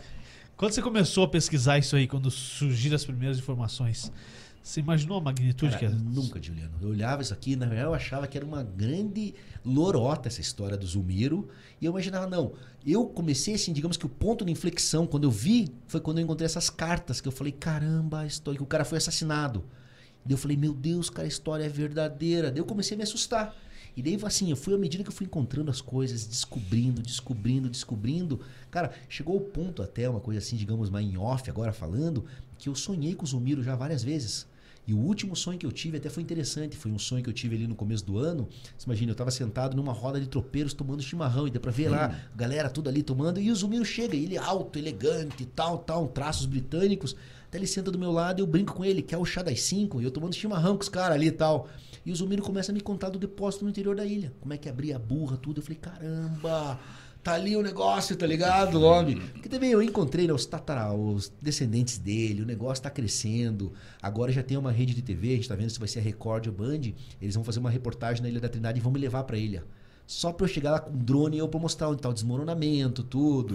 Então o negócio tá começando a tomar uma proporção muito grande. Eu imagino que a explosão mesmo, o salto quântico, vai ser quando sair essa reportagem inglesa. Porque saiu lá fora, como eles têm essa tradição de pirata, até o cônsul, ele é viciado em história de pirata. Ele falou, Marcos, você não tem noção. Primeiro porque a gente valoriza de forma muito grande as pesquisas históricas aqui. E você encontrou documentos de 200 anos. Aham. E sendo que essa escola também, Eton College, vai ser tipo um, um escândalo lá. Ele é até o, um dos Pode grandes que jornais... lá. É, virar um pirata. É, é só o Capitão Gancho. Até o Daily Mirror, que é um dos grandes jornais ingleses, eles estão com a manchete engatilhada para sair a reportagem. The Real James Hook, o verdadeiro Capitão Gancho contando do Zumiro. Daí, olha que legal. A prefeitura de Curitiba aqui, eles vão fazer uma reforma no Bosque Gutierrez e vai se transformar no Bosque do Pirata Zumiro com a trilha do tesouro. Então você vai caminhar ali pela trilha do tesouro, daí vai ter botar uma placa do pirata no cemitério municipal. Vou aproveitar, deixa, Marcos, senão eu acabo esquecendo. É, a gente tem a questão dos túneis, a gente tem a questão é, do bosque, tem a questão da história que está aqui agora, não, né, não é mais uma lenda. Cara, o que, que falta para a cidade aqui abraçar isso e ajudar a explorar mais, não só no sentido turístico, mas desvendar mesmo. Tem túnel, não tem túnel, quais são os túneis? Vamos abrir, vamos ver, vamos tentar encontrar, fazer um- uma, uma rota de verdade. De verdade, né? É. Então, eu imagino assim que, claro, que falta assim aquela coisa do governante mesmo, né? Aquele. Porque assim também, Léo, a gente tá falando dessa história de túneis, ela é muito na área do realismo fantástico. Sim. Então o pessoal olha e fala, cara, mas agora que tem toda essa documentação, tudo, seria legal se, digamos, se um prefeito, ou então o próximo prefeito, ele pegasse e falasse, vamos pegar o Bosque Gutierrez e vamos passar um desses radar de metrô. Isso. Vamos encontrar onde que tem. Porque se encontrar onde que tem, faz uma logística reversa. Imagine o, o- o patrimônio A turístico riqueza disso, né? internacional. É. É. absurdo. É. Então o negócio, lá no Gutierrez, lá no Bosque, no Bosque não, no Clube Alemão Concórdia, existe um projeto que agora o Curitibano comprou o Concórdia, eles vão reformar e abrir também lá para ter visitação, tudo. Porque realmente você falou, o patrimônio da cidade é inacreditável, mas Sim. assim, eu imagino de volta que o reconhecimento de forma grande vai ter quando bater lá fora. Sim. Saiu lá fora o negócio, Ferve, cara. né? Daí ferve. Daí estão falando da gente aqui. Até eu ouso dizer que tem uma coisa. Existe até um, tipo assim, um paralelo que eu faço. Tem um conto alemão dos irmãos Grimm, que é o flautista de Hamelin. É aquele que a cidade está tomada por ratos e pragas e os caras pedem pro flautista, ó, você não quer tirar eles? O flautista, eu vou tirar os ratos. Daí ele vai com a flautinha lá e os ratos vão embora. Daí ele volta para receber o dinheiro, os caras, não, não vai pagar nada. Ele, é, então eu vou tirar as crianças. Vai lá e toca a flauta e tira as crianças lá. E você vai hoje pra cidade de Hamelin, cara, o flautista é motivo de parque, é tudo. Ele é umas Virou um figuras símbolo. que giram. Eu ouso dizer que com essa exposição de série no History Channel, expedição, videogame, o Zumiro vai virar uma das referências aqui em Curitiba. Até saiu um blog agora de cemitérios no mundo inteiro, que ele fala dos cemitérios da América do Sul. Então, cemitérios do Peru, da Argentina, aqui do Brasil, ele fala do Matarraz, do, do, do cemitério do Caju, no Rio de Janeiro, e fala do cemitério aqui de Curitiba e qual que é a personalidade que ele fala que está enterrado? O Pirata Zumiro. Até eu mostrei, falei, olha, cara, já começaram a visualizar que essa história vai bombar. E olha que legal, um grande restaurante aqui de Curitiba, de Curitiba, que é o Tortuga, que fica ali na Manel Ribas, é uma casa de carnes tradicionais. Até o nome Tortuga é baseado naquela ilha de Tortuga, que era a Disneylândia dos piratas. Eles passaram por uma reforma, foi dois anos atrás, e expandiram o restaurante e construíram lá um espaço, um museu cultural do Pirata Zumiro, com toda a minha pesquisa em Que legal. quadros, tudo certinho. E agora, eles estão com o estacionamento na parte de trás do restaurante, o dono está construindo um navio pirata, com três andares, com 50 mesas, e daí você vai ter aquela experiência. Você vai comer lá, os garçons tudo fantasiado de pirata, aqueles eventos que nem tem umas pilares, você vai para Gramado, tem a pizzaria dos piratas, vai aqui para várias cidades turísticas. Então vai ter esse evento de você comer no barco do Pirata Zumiro. Então assim, Léo, eu acredito Onde que a prefeitura, cara, No vai Tortuga. vai ter um restaurante Tortuga aqui em Curitiba que eles estão construindo um barco pirata, até faço questão de convidar vocês. Vamos Acho lá, que a pô. inauguração vai ser no Halloween, que é novembro ali. Vamos lá. Pessoal, com certeza vai ser um evento Arrumar uma fantasia de histórico. pirata e Pô, vamos pô, deixar a barba, como todo Aquela coisa barba, tudo, É, bota o tapa-olho, é, tudo, o negócio. Não vou deixar barba. Mancando eu já ando mesmo. O cara já Então- veio aqui, ó. Não, não, mas é, é incrível mesmo. Eu acredito que Curitiba vai, é, os nossos governantes, tudo com o Rafael Greca, me dá bastante apoio. Mas assim, falta só essa virada, que eu acredito que é o reconhecimento que Ganha corpo, né, Ganhou cara? corpo, ganhou corpo. Que nem agora. E agora tá começando. Não para de sair agora reportagens. Aí eu tô indo para São Paulo. Que bom. Quem sabe vai ser algumas reportagens grandes. E quando botarem eu na Ilha da Trindade e tudo. Daí ano que vem, no segundo semestre, já fui convidado para palestrar nesse museu de Cleveland, que fez a última expedição norte-americana. Vou lá contar a história para eles. E com esse livro novo que eu tô lançando, que é o calhamaço mesmo, vai ser o checkmate na história. Tá. Daí vai bombar. Daí vai começar History Channel e tudo mais. Cara, tenho duas aqui pra você que mexe realmente com, com a- o lance do mistério.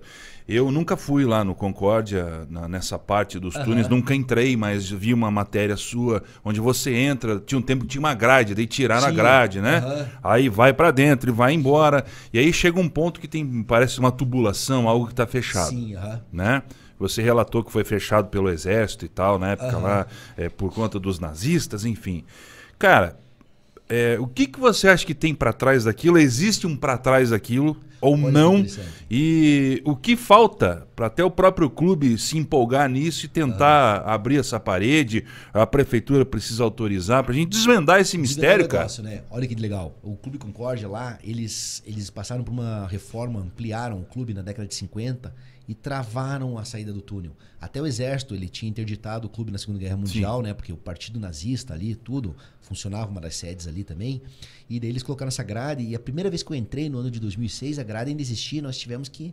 Nossa, até eu lembro que foi uma coisa engraçada. A mulher foi lá embaixo com a gente. E a gente, nossa, tem uma grade. Daí a mulher foi embora. E tava eu e um repórter do SBT, a gente falou, vamos arrebentar a grade, vamos arrebentar a grade. Pá! Daí nós arrebentamos a grade. Quando a mulher volta, a gente... Tá arrebentada. Caiu. Ah, Tiraram. E a mulher, mas, meu Deus, a grade. A gente, Nossa, o aconteceu? Tá, Caiu aí. A gente abriu, nós entramos pra dentro ali, o negócio falou bem apertado e tal. Mas que eu descobri? Que aquele túnel, ele se conectava com o imóvel do lado. E o imóvel do lado existia uma outra conexão que ia em direção àquela Praça do Homem Nu, que é a Praça 19 de dezembro, porque ali na Praça do Homem Nu antes era a sede do consulado britânico. É, alemão, era o colégio, até o, a Escola Progresso, um prédio de quatro andares gigantes, tem umas fotos antigas na internet mostrando que o túnel ia até lá. Os alemães sempre tiveram essa estratégia subterrânea, negócio. Então, assim, hoje a gente até tentou, e até o imóvel do lado pegou fogo, eles tiveram que reformar, o túnel está fechado. Mas no Concorde existe uma outra entrada subterrânea que é atrás do palco. Você vai em palco, você desce lá E lá, embaixo. lá é cabreiro. Conhece, daí conhecem lá ou não? Eu fui lá. Lá é e cabreiro, cara. interessante. É, olha só, dois anos atrás, foi em 2019, 2020, na pandemia ali, eu tive um. que Eu sou um grande amigo de um casal de pesquisadores, que é, eles têm até um canal no YouTube muito legal, que é o Caça Fantasmas Brasil. Até um dia que eles estiverem aqui, pessoal, eu, Pô, eu traz. trago vocês. Quando eles vão fazer uma tour por aqui daqui uns dois meses, Da hora. na hora eu falo, vale a pena se entrevistarem, que, cara, a Rosa e o João têm história. Daí eu trouxe eles lá. E daí é interessante que a gente desceu embaixo do porão. Até a Rosa, ela bate papo, cara, tinha um fantasma de um alemão nazista lá, e cara alucinado, tudo. E ele falou que tinha uns buracos lá com tijolos novos, que ele não podia quebrar aqueles buracos. E até a Rosa falou, Marcos, tem coisa de metal aqui dentro. Caramba. E até eu olho, porque os alemães que eles faziam, eles pegavam muito desses ouros dos judeus, derretiam, faziam as barrinhas com as faixas e lá. mandavam para os consulados. Então a gente tá com um projeto agora no clube de Curitibano lá de quebrar pelo menos lá um parede, enfiar uma câmera ali dentro para ver o que encontra. Mas fora isso daí, né, que isso é do clube como é particular, é realmente é a prefeitura abarcar essa ideia, passar um scanner no, no Bosque Gutierrez e encontrar uma das entradas, porque esses túneis jesuítas eram quatro entradas que se conectavam numa sala central. Até vieram imagens em 2010, um fotógrafo, um professor de história da Federal, o professor Kei Maguire, ele entrou em 1962 e tirou imagens desses túneis. Daí você buscar túneis de Curitiba, alguma coisa, pode ter umas imagens assim, desse, você entra e cara, 1962. 62. E, cara, você vê a parte scan, a coisa assim, eram os jesuítas mesmo. Porque o cara deu, eu descobri até um documento que o cara que comprou o terreno em 1891, um comerciante português, Manuel Cunha, falou que os túneis já existiam. E eram muito mais antigos. Sim. Então, e eram rota de passagem dos jesuítas. Só que os jesuítas ficaram em pianinho, né? Eles construíram uma caixa forte subterrânea e emparedaram esse ouro. E também tem a chance de ter outros documentos, porque olha que interessante essa história. Os jesuítas, quando migraram para o Brasil, né, chegaram no Brasil, pra- próximo ali do descobrimento, eles ficaram surpresos porque os índios tupi já sabiam sobre a cruz e já sabiam sobre a trindade e sabiam fazer uma série de coisas. Que ano que sabiam, era isso? Isso 1800? em 19, não, 1500, nós descobrimos no Brasil. 1531, 41, quando os jesuítas migraram para aqui para o Brasil. E os caras ficaram surpresos. Como é que os índios sabem isso aqui? E os índios falaram, ó, quem ensinou pra gente foi o pai Tomé. O Pai Sumé, e o Pai Sumé, na mitologia tupi, ele é o grande iniciador da nação tupi. E os caras, mas como que ele ensinou? Não, ensinou o sinal da cruz, ensinou a fazer farinha com a raiz de mandioca, pão de mandioca, ensinou a cozinhar o marisco e, to, e comer o marisco, ensinou a tomar a erva mate, que era uma erva que dava força. E daí os caras começaram a ver que o Pai Sumé, o Pai Tumé, era São Tomé. Quando Cristo, lá, dois mil anos atrás, falou: ide evangelizar o mundo, diz que São Tomé pegou um barco e veio aqui para América do Sul. Caramba. E começou a ensinar os índios. E deu Mais uma história aí, ó. Mas é, Você essa, é mais uma, né? Essa aí, se você pesquisou desvendar, comprovou, você Já se vira um mito. Então, pesquisei, teve até um professor lá de, de, Join, de Joinville, de Santa Catarina, de Balneário, que contou essa história. E assim, cara, os jesuítas ficaram de cara e começaram a encontrar vários relatos do Pai Tumé, Pai Tumé. E eles mandaram para lá em mil, isso daí, 1500, começo de 1600, para o Papa Clemente II. E o Papa Clemente ficou revoltado. Até o Papa Clemente foi quem queimou o Jordano Bruno. Ele falou, ele emitiu uma bula papal. Não quero mais saber dessa história de São Tomé nas Américas, bababá. E os jesuítas, que pena, a história é tão rica, tem, tem registros que o pai Tomé, né, o São Tomé veio para cá. Só acredito vendo. como É, diz. você bem lembra, como é que é o cara que falou lá, né? Só acredito vendo. E daí eles recolheram tudo e deu até o Papa falou: não, eu quero que vocês queimem o material. Só que, cara, quem é cientista não queima. Então eu penso assim, vai que nós abrimos esses túneis aqui, além do ouro, que é fantástico, tá tem uns pergaminhos lá mostrando essa história do pai Tomé, do São Tomé, nas Américas. Imagina. Então, e é interessante que eles têm várias coisas aqui na- nas Américas, aqui no Brasil, que são as pegadas do São Tomé. Porque olha que interessante, eles falam que existe um líquido que se você bota no arenito, esse líquido, ele amolece o arenito e você consegue moldar a pedra. E daí diz que o Pai Tomé, lá o São Tomé, ele deixava as pegadas. E tem várias pedras aqui tem que tem as pegadas de São Tomé. Que até os loucura. caras falam assim, até aquele arqueólogo, que é o Perry Fawcett, que é o cara que inspirou Indiana Jones, que é um arqueólogo inglês que se perdeu na Serra do Roncador, ele fala que uma vez ele estava ali na fronteira com o Peru e um índio mostrou uma garrafa com líquido verde. E a garrafa caiu um pouco do líquido verde na pedra e amoleceu a pedra. e Que o cara falou, loucura. Pô, amoleceu o arenito. E você vê aquelas construções que tem lá no Peru que não passa uma folha de papel, cara, que parece que é moldado. Então a gente não sabe até que ponto, cara, tem essas coisas, dessas coisas de tecnologia perdida, alguma um preparo Conhecimento, aí que, né? que amoleça Oculto. o arenito, vira uma argila, depois endurece de volta. E diz que São Tomé tinha essa tecnologia, tudo, inclusive, quando ele ensinou. E diz que depois os índios expulsaram ele e o São Tomé voltou para as águas, mas ele mandou uma profecia. Ele falou: Ó, daqui um tempo vai vir um pessoal falando a mesma coisa que eu, falando do Cristo, falando da Trindade. E quando os jesuítas chegaram, os índios já sabiam, os tupis já sabiam. Os índios todos aqui do Brasil. Os caras, que esquisito, os caras já sabem essa história. Que é essa coisa do, do E pai pra onde Tomé. é que teria ido São Tomé? Cara, ele disse que voltou para o mar. Era a lenda que fala que ele voltou pro oceano. Ele veio do oceano e voltou pro oceano. Com certeza. Mas é aquela coisa. Entrou nessa parte de lenda também. Mas, cara, o Papa Clemente não deixou os caras e mandou aquela bula papal. Não quero mais saber dessa história de São Tomé nas Américas. Que e os jesuítas falaram, cara, que pena que a história é muito rica. Então eu imagino assim que, digamos, além do tesouro que possa ter emparedado aqui, porque realmente o tesouro jesuíta nas Américas sempre foi uma grande fantasia. Os caras sempre, ó, quando eles invadiram aqui, é, você vai na Fortaleza Jesuíta, que é o Colégio Jesuíta em Paranaguá, é uma construção colonial de quatro andares. Hoje é o Museu de Arqueologia da Universidade Federal do Paraná, é muito legal. E quando os caras invadiram, que em 1759, os jesuítas foram expulsos do Brasil. O Marquês de Pombal emitiu uma declaração, expulsa os caras, toma, confisca tudo. E os caras entraram em Paranaguá e cadê o ouro? Cadê o ouro? E não tinha ouro. E os jesuítas, cara, tinham escravos, tinham pô, eles tinham fazendas, tinham tudo. Tinham fazendas aqui na borda do campo, em quatro barras. E não encontrou ouro. E só tinha esse registro, que sete anos antes subiu um carregamento com uma tonelada em ouro, e meia de ouro em 12 mulas e desapareceu. Até eles achavam que esse ouro estava enterrado na Serra do Mar, aqui no caminho de Tupava. Só que eu imagino, se os caras tinham uma caixa forte subterrânea nas Mercês, cara, com certeza eles emparedaram esse tesouro Aqui. dentro ali, cara.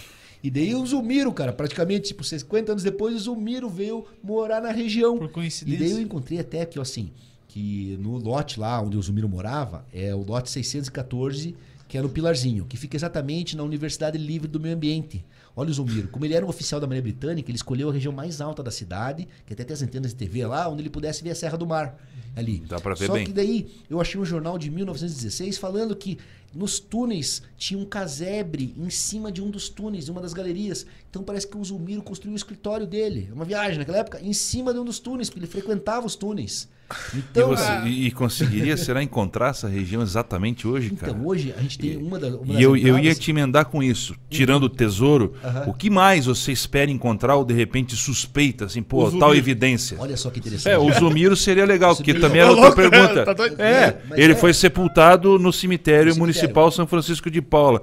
Existe o túmulo? Existe a Então. ideia, a localização do túmulo Então, também? Hoje a gente sabe mais ou menos pelos registros aonde que ele mo- morreu, porque naquela época, como é que funcionava? Você morria, passava-se cinco anos, eles entravam em contato com a família e perguntavam: tem, querem um túmulo perpétuo? Não encontrava a família? Tiravam-se os ossos e botavam no ossário. E daí hoje a gente sabe mais ou menos onde ele morreu, onde ele morreu, mas não tem. Mas a prefeitura, o que eu acredito com o Zulmiro até agora, é que nem aconteceu com a Maria Bueno. A Maria Bueno, ela morreu em 1893, que foi aquela escrava que foi Sim. assassinada. Daí em 1904 e 5, o pessoal começou a acender vela no cemitério para ela. Daí em 1927 construíram um mausoléu. Você entra hoje no cemitério, lado direito, tem um mausoléu da Maria Bueno, as plaquetinhas. Então vai acontecer a mesma coisa com o Zulmiro. Não existe hoje o túmulo dele. Mas eu acredito que a prefeitura agora vai botar uma homenagem lá, uma placa. Daí o pessoal vai começar a chamar a atenção, o negócio vai começar a crescer, crescer. Futuramente, até uma coisa interessante. Nós temos uma ideia lá no bosque de botar uma estátua do pirata Zulmiro. E a estátua, que vai ser uma estátua de bronze, vai estar o pirata de pé, com um joelho, né, uma pé em cima do baú do tesouro e apontando para a Ilha da Trindade, geo- geograficamente. E até nós vamos querer passar uma mitologia nessa estátua. Até eu falei com a secretária de turismo, Tatiana Turra, e falei: Tatiana, vamos fazer uma estátua mágica. O que é uma estátua mágica? Uma estátua mágica é uma estátua que você encosta e pede um pedido. Que nem você vai lá em Nova York, você encosta nas bolas do touro lá, de Wall Street, faz um pedido de dinheiro. Daí você vai lá no, em Verona, na Itália, tem os seios da Julieta, você encosta lá e tá até gasto. Daí você vai lá em Harvard, lá na, na universidade, tem uma estátua do John Harvard, você encontra, encosta no pé esquerdo do John Harvard, tá, tá gasto.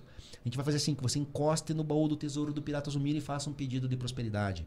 Então vai ser aquela coisa de turista, como é que você não vai encostar lá no baú do tesouro do pirata Foi até tal? Curitiba e não foi pôr a mão no pirata. Pirata. namoro pirata, então. Então vai virar de volta aquela coisa. Mas assim, cara, eu acredito assim uma coisa interessante, que o Zulmiro, ele passou 50 anos na cidade de Curitiba e low profile. Não trabalhava, não fazia nada. Ah. E alguma coisa ele tinha. Daí o que acontece? Nas cartas e no livro, o Zulmiro falou bem assim: o tesouro grande está lá escondido na Ilha da Trindade, no meio do oceano. Mas existia um outro lugar aqui na Ilha do Cardoso que era um- também um ponto de refúgio, que é bem na Ilha do Bom Abrigo. Que até ele falava, eu me abrigava quando fugia de navio de guerra. A Ilha do Cardoso tá, é uma ilha que é quatro horas daqui de barco, e a Ilha do Bom Abrigo, é uma ilhota bem na frente da Ilha do Cardoso, que a Bahia tá virada para o continente. Então ela é perfeita para um barquinho ficar estacionado ali. E eu acredito que o Zulmiro, depois que ele soltou aqui, chegou aqui, né, o Henry Capers, para baixar a poeira, para mim ele foi até essa Ilha do Bom Abrigo, pegou alguma coisa, porque olha que interessante essa história. Quando eu comecei a sair essa história do Pirata Zulmiro, lá por do 1900, né, 1900, 2007, 2008, eu fiz uma reportagem em 2010 na Record. E eu sempre pedi assim, né, pro jornalista, deixa meu contato, que vai que alguém entra com informações. E, cara, em 2010 entrou em contato um taxista, que ele era polonês. E olha a história que esse taxista contou. Eu encontrei ele lá em Santa Felicidade, era um senhor de idade, tudo. Ele era todo reticente. Mas ele abriu o jogo comigo. Ele falou: Marcos, ó, meu bisavô imigrou da Polônia pra cá e em 1860 ele entregava água de charrete. E ele entregava água pro pirata. E eu falei, como? Ele falou, inclusive o pirata pagou ele com um dobrão de ouro. Sabe aquela coisa de, ó, quero água pro resto da vida? Pega aí. Eu pensava, cara, o tesouro dele tá aqui. Então o que, que eu imagino? Que o Zulmiro, ele pegou a parte desse tesouro na Ilha do Bom Abrigo e trouxe pra cá. E aqui que ele viveu, porque ele criou os quatro filhos. O cara não, não mexia com nada, frequentava lá o bordel, dá o profile total na cidade de Curitiba, mas ficou por 50 anos. E até um historiador de Curitiba, o Davi Carneiro, ele fala numa reportagem de 74 que o Zulmiro era uma pessoa muito rica. Então, eu penso. cara, aposentado. aposentado aqui, né? o cara né, ficava ali de boa, né? Tranquilo. É, é, e faz sentido ele ir lá buscar O buscar ouro. o ouro, ficar aqui. É, porque ele chegava da da vida, tá boa. ó, quero água. Ou quero achou os olhos dos jesuítas ali embaixo. Então, ou então, Também. como o escritório dele era. É. Vai E ele já tinha encontrou. experiência. É, já tá o dia dos outros. né? já tava ali o negócio. Já então, tinha assim, sensores já. É. mas Só hoje o lugar dos túneis ali hoje é o lado da TV Transamérica, tá fechado, mas tem o bosque. Mas eu imagino, cara, que a história crescendo, até o meu sonho é, depois que pegar esse slider, ela encontrar lá a Ilha da Trindade, o tesouro, pega imediatamente o treco e vamos explorar Aqui. o aqui em Curitiba. Porque imagine se encontra Sequência, essa parte. né? Sequência. A sequência, não.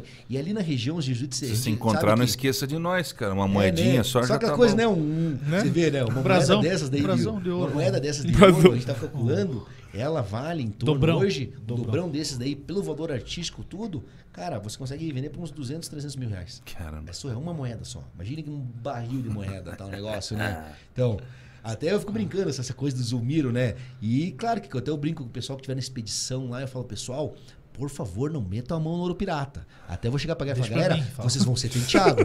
o diabinho vai tentear. Vai falar, pegue, pegue uma moeda, pegue uma moeda. Eu falei, não peguem, ó, não meta a mão em ouro pirata, que ouro pirata vai pro museu. Porque o museu é tipo como se fosse uma máquina de lavar espiritual gigante. Negócio. Deixa lá no museu, fica tranquilo, tudo certinho e tal. Mas você fala, mas pessoal, todo mundo vai ser tentado. Você olha aquela coisa e fala, hum, vou pegar uma moedinha, né? Só uma ninguém vai ver. Só alguma coisinha ali, tal, tal, tal. Ô, tal, Marcos, e, e como é que, que você. Pô, isso aqui é muita dedicação, cara. Sim, é um cara. empenho. É um praticamente Porra. um filho, assim, eu fico brincando. É, e, e Que- assim, pô, você precisa. Demanda muito tempo. Sim, como é cara. que se financia tudo isso? Como é Olha que só financiou até interessante. chegar Como aqui, é que foi cara? o negócio, cara? Eu, cara, eu como comentei com vocês, eu sou economista, trabalhei por muito tempo com perícia judicial, fazendo cálculos judiciais para advogados e tudo mais. Daí eu cheguei a ter um restaurante junto com meu pai no centro, uma casa de massas, lá que era Presto, que era inspirada naquela casa de Espoleto. E depois até interessante, cara. Depois meu pai faleceu, eu vendi até esse restaurante e eu comecei a trabalhar com material esportivo. E até teve uma coisa que é um outro assunto, tal, que é um esporte criado aqui no Paraná, que é o futsac. Que é uma Aham. bolinha de crochê que você joga e tal. E eu que criei esse esporte aqui no Paraná, cara. Eu trabalhei. Já ouviu falar já, dona? Cara, Eu já ouvi faz- falar. Futsac, então, futsac, cara, é um, eu trouxe essa bolinha. Em 98 eu morei na Austrália e conheci lá que era o Hacksack, que era uma bolinha que o cara foi fazer embaixadinha, que tinha até num videogame chamado California Games lá do Master System. E eu trouxe a bolinha pra cá, cara, e aqui eu misturei com o futevôlei, com o tênis, botei numa quadra de 5 por 10 com uma rede de 1,5m de altura, cara, e inventei o esporte, criei uma associação, depois criei uma federação paranaense, catarinense, gaúcha, confederação brasileira, virou lei municipal, lei estadual.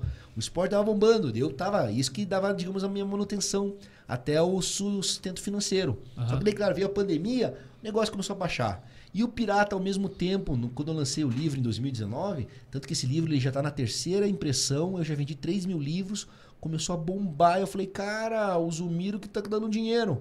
Era mais dinheiro que o Futsac ali. E hoje eu tô totalmente mergulhado no Zumiro mesmo, porque eu abri empresa, licenciei a marca.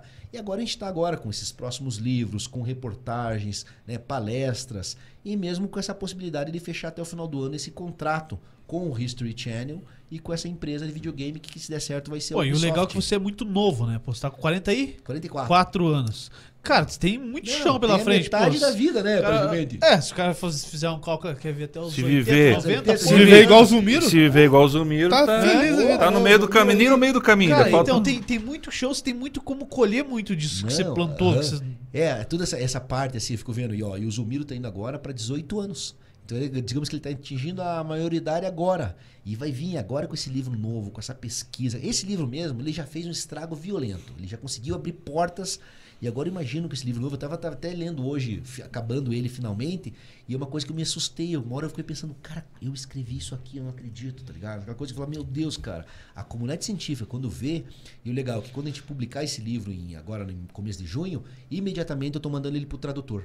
Porque eu imagino que quando eu expor ele em e-book, nesse livro tá em e-book na Amazon também em inglês. Legal. Quando eu botar um novo livro pro pessoal, os jornalistas de fora, o pessoal ver, vão enlouquecer, cara. E quando começar a sair as reportagens lá fora, tudo mais, essa coisa de série, tudo, até um amigo meu fala aqui, ó, Marcos, 2027, quando eles começarem a fazer essa expedição, o mundo inteiro vai estar olhando. Imagine como é que vai estar a tecnologia até lá. É, vocês aqui com o podcast não vão estar explodindo, vai estar aquela coisa tipo um novo flow aqui, tá ligado? Amém. Vocês, aham.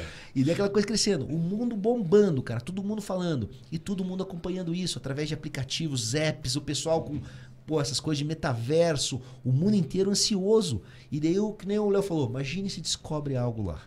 Daí vai ser que nem, cara, quando o cara encontrou o Tutankhamon lá em É, 1924, é. aquela explosão. impacto, né, cara? Pô, que, que é Que isso, até então cara? também era uma lenda, né? Era uma lenda. Ninguém, pô, com as É. coisas do Egito. E o cara vai lá, encontra a coisa do Tutankhamon, o negócio e enlouquece. E se nós encontramos isso aqui, e assim, cara, é agora ainda, para esse livro novo, eu consegui localizar novos documentos.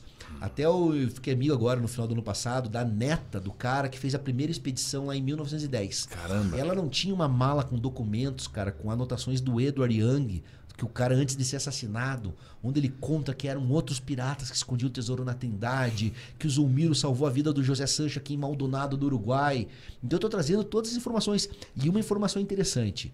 O Edward Young ele foi assassinado lá em 1896 e a polícia não sabia nada, nada sobre o crime, porque a mulher dele não contou das cartas, nada, e o, o, permaneceu assim, né, sem resolução.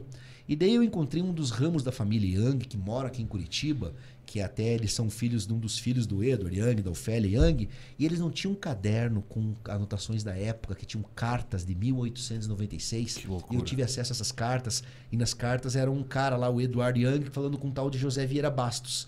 E eu fui ver que esse José Vieira era um suspeito na época do crime. E eu comecei, pô, José Vieira Bastos, eu comecei a vasculhar esse cara e não descobri que ele era um gatuno na época, um estelionatário, dava golpes do conto do vigário e tudo mais. E eu fiquei vendo que foi ele que tentou roubar o roteiro do tesouro e deu um tiro no cara. Atrás eu mostrei isso daí da grana, mostrei pro delegado aqui, o Tito Barrichello, da. Uhum. E ele falou: Porra, Marcos, naquela época, se você descobrisse isso, ele tava preso na hora. Até ele brincou e falou: Cara, eu já vi crimes sendo resolvidos com 40 anos no máximo, mas um crime de 125 anos. E até saiu uma reportagem na UOL, na tribuna lá: historiador desvenda crime e ocorrido há 125 anos atrás, cara. Então até eu boto nesse livro novo, eu boto toda essa Como parte. Como é que você se sente, cara? Cara, sabe aquela coisa? Sinto tudo isso. De um filme, cara. Até eu fico brincando, cara. É uma mistura de Indiana Jones com Sherlock Holmes, cara. E uma pitada da Ilha do Tesouro. E, cara, eu fico vendo assim a história acontecendo. E uma coisa super interessante acontece. Quando eu penso, não, eu descobri tudo, cara, sempre surge uma informação nova, que nem agora. Todo mundo sempre perguntou para mim e falou, mas de onde o cara tirou o nome Zulmiro? Ele falava que era um pirata grego, né? E eu, porra, eu já tinha vasculhado a internet, nada. Daí do nada, semana passada eu comecei a ver, cara, deixa eu ver de volta, sabe aquela coisa, aquela, aquela, que veio aquela inspiração. Computador, não é que eu encontro uma peça de teatro que foi escrita em 1762 por um francês chamado Pierre Bellois, chamado Zulmira, o nome da peça. Hum. E olha só, a Zulmira, qual que é a peça? Ela é uma tragédia grega, que a Zulmira ela é filha do rei Polidoro da ilha de Lesbos, na Grécia. Ela é até casada com o príncipe Ilo de Troia, e eles acusam ela de fazer um trame para matar o pai, tudo. Só que a Zulmira é muito astuta, ela é super inteligente na peça. E no final da peça ela desvenda o crime, é, os, os caras conspiradores, prende todo mundo. Eu imaginei, cara, o Zulmiro pegou pegou o nome dela, porque ele, ele, ele, lia lá grego na escola inglesa, então essa peça deve ter impressionado ele. Quando ele se tornou um pirata, ele botou o masculino dela, Zulmiro, e começou a falar que era um pirata grego. É ali desse nome. Até disso daí eu boto no livro e falei, cara, então assim, quando eu penso que eu encontrei tudo, não, cara, sempre surge coisa nova. Eu imagino quando esse livro cair na Inglaterra. O Consul falou, Marcos porque lá existe um roteiro do Pirata Zarolho, que o Pirata Zarolho disse que ele entregou o mapa do tesouro que a gente mostrou aqui hoje, e ele entregou um roteiro também escrito. E esse roteiro deve estar em um porão lá na cidade de Newcastle. E os caras vão começar a vasculhar. E daí eles vão atrás dos outros piratas. A vida desse pirata espanhol chamado José Sancho. Vão vasculhar. A vida desse russo, chamado apelidado de Zarolho, que era um polaco, tudo também vão vasculhar. Então eu imagino que essa história do Zumiro, ela vai trazer uma nova onda de pirataria no mundo. A galera vai começar, que nem agora, a gente traduziu para o inglês. Vamos começar agora a tradução para o mandarim. Porque o amigo meu que mora em Pequim, cara, ele falou: Cara, Marcos, os chineses são loucos por história Pira. de pirata, é. vão enlouquecer. Daí na sequência nós vamos começar a tradução pro indie. Você não tem medo disso acontecer? Cara, olha só. Sabe uma coisa que eu fico pensando, essas coisas do tesouro, né? De tudo tal? Porque, cara, até eu brinco assim jamais vai em cima de um tesouro pirata sem, digamos, autorização espiritual. Porque até essa história do Zumiro, eu comentei com vocês que eu tive o sonho deles, eu vou contar pra vocês. Primeira vez que eu sonhei essa história foi em 2012. Eu dei uma palestra sobre o pirata Zumiro num evento aqui, e eu revelei essa história, até saiu uma reportagem na Gazeta do Povo. E nessa noite, cara, eu tive um sonho com o pirata que eu estava escavando esses túneis das Mercês e aqueles sonhos vívidos, né, reais. E o túnel desmoronou e lembro que um pesquisador morreu dentro do túnel, eu fiquei nervoso no sonho e veio uma mensagem do pirata para mim falando assim: "Não vá em busca do meu tesouro sem me pagar um tributo". E eu, porra, que história é essa, darará. Daí em 2013, dois anos depois, em 2014, eu falei, cara, eu vou escrever um livro infanto juvenil para você. Vou dar para contar essa história para criançada. E até teve um caso interessante, cara lá em casa, né? Meu pai já falecido, veio um casal de amigos da minha mãe e minha mãe falou: Marcos, esteja lá no jantar, aquela coisa para representar tudo. Eu falei: Não, mas faço questão de ir tal, tal. E esse casal, a mulher era médium. E é interessante, ah. no meio do almoço, na janta, nós começamos a conversar. Tudo. E olha só, e daí tava eu, minha mãe, minha irmã e o casal. E eu contei essa história do pirata, eu falei, ó, oh, realmente, inclusive eu prometi pagar um tributo para ele. Cara, não é que deu aquele vento. Uh, Daí minha mãe começa a se engasgar do nada. Ah, daí todo mundo esquisito. Daí minha irmã começa a se engasgar do nada. Daí a mulher fala: Marcos sabe quem tá aqui, né? Deu é o pirata aqui. ela falou, ele falou, e ela tá, ele tá cobrando o tributo que você falou. Eu falei: não, não, prometa pra ele que eu vou dar o livro pra ele e tal, tal, tal. O Negro gosta desse tipo de história. É, Não, mas eu curto. Escondeu lá atrás da tela depois. Já olhou ali, né? Tudo. Tá indo embora já? Não, tá de boa. Você vai embora agora, Tá ele de te pega. cara, escuta um barulho agora, já fica tucanado ali, né? E daí, cara, eu olhei lá e eu falei pra mulher, não, eu vou pagar pra ele. E daí, realmente, cara, eu peguei o do, esse desenhista, fiz esse livro, As Aventuras do Pirata Zulmiro. E uma coisa interessante até, no dia que eu fui lançar esse livro, que foi no dia 13 de agosto de 2017, de manhãzinha eu fui lá no bosque do Gutierrez e fiz oferenda. Deixei o livro lá com umas velas lá, tudo. Falei, Zulmiro, fiz meu trato. Lê aí, vê Cara, se é aí, isso ó, mesmo. Tchau, obrigado. ó, Vê se é isso mesmo. o tributo tá aí, tá ligado? E daí, cara, o negócio começou a abrir, eu comecei a encontrar o cara, tá, tá, tá, tá, tá, começou. E daí eu tive o segundo sonho com ele. Foi em 2018, quando eu tava pronto pra escrever o livro do Pirata, que era esse livro novo, tudo. Cara, eu tive um sonho que eu tava numa mesa redonda, e nessa mesa tinham outros piratas, e os piratas estavam revoltados que eu ia contar a história. Eles estavam puto da cara. E eu lembro que o Zulmiro tava do meu lado, ele levantou, eu não vi dessa vez o rosto dele. Eu vi que ele era altão, com ombro largo, e ele bateu na mesa, deu um esporro na piratada, e falou: o Marcos tá autorizado a contar a história. E no sonho ele me deu um anel, cara, com uma esmeralda. E eu acordei, tal. Cara, uma semana depois veio essa amiga minha, que era uma sócia, que tornou minha sócia. Marcos, eu quero investir nessa história, danada. Eu falei, guria, tá afim, eu vou montar uma empresa assim, assim. Ela falou e botou uma grana como investidora anjo.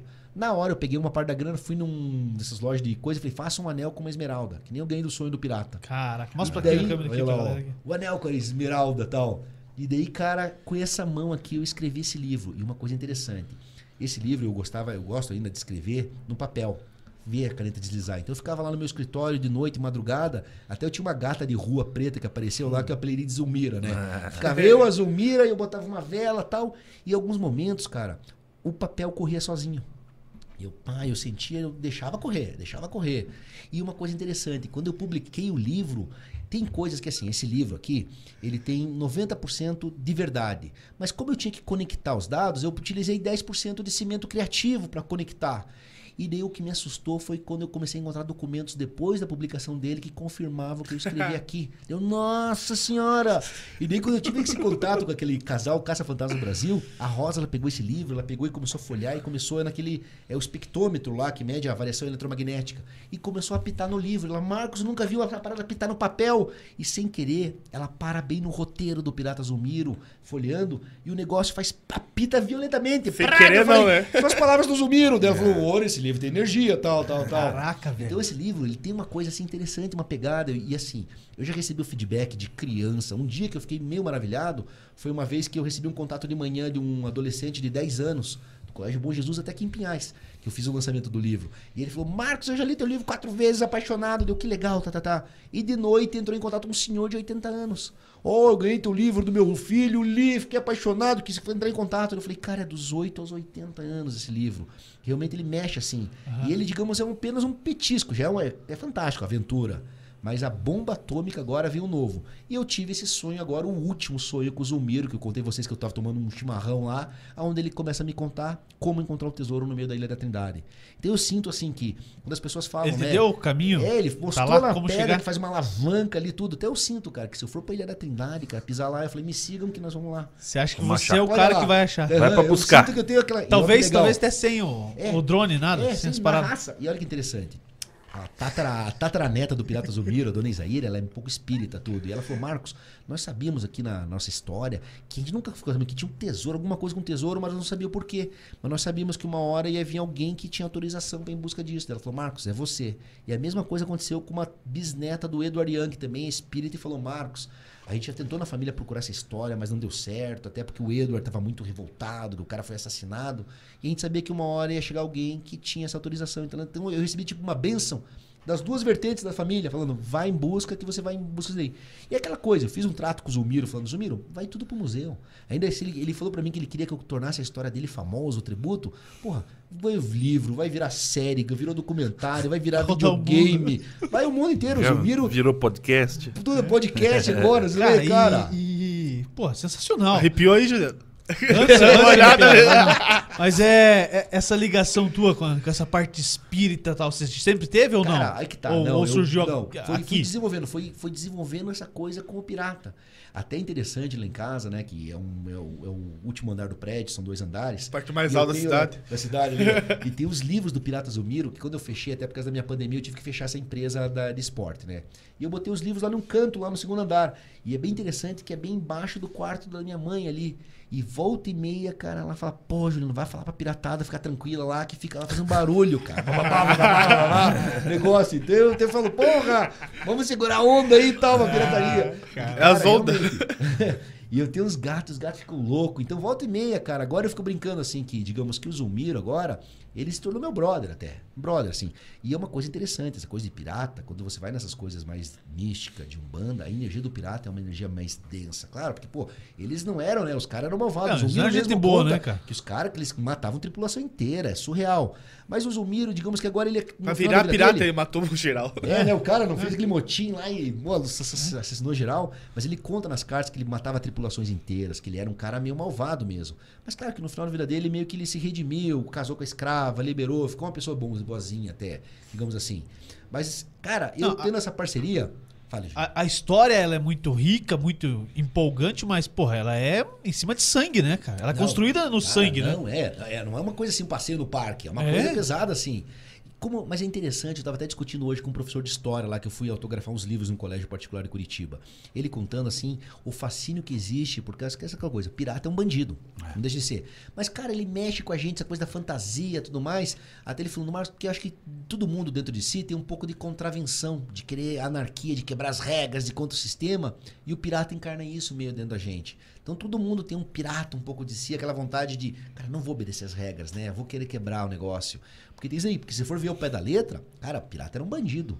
Até a lei da pirataria, até eu tava vendo esses dias um documentário na Netflix, a última vez que ela foi evocada foi quando eles enforcaram aqueles carrascos nazistas. Que a lei da pirataria, porque o que é um pirata? Um pirata ele é um bandido que não tem nação.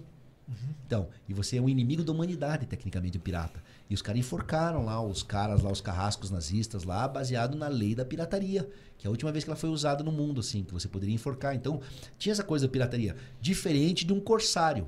Até todo mundo confunde. O corsário, ele é um pirata privado, ele tem a carta de corso. A carta de corso é uma nação que dá uma autorização para você saquear as nações inimigas. Contanto que você pague uma parte para a nação. Digamos que eu sou a Pagou França, imposto, já eu dou imposto, eu dou um- uma carta de corso para um determinados caras e ó, saqueiam as nações inimigas e me pagam uma parte. E o pirata não. O pirata ele não tem pátria, né? É como se fosse um cigano bandido dos mares.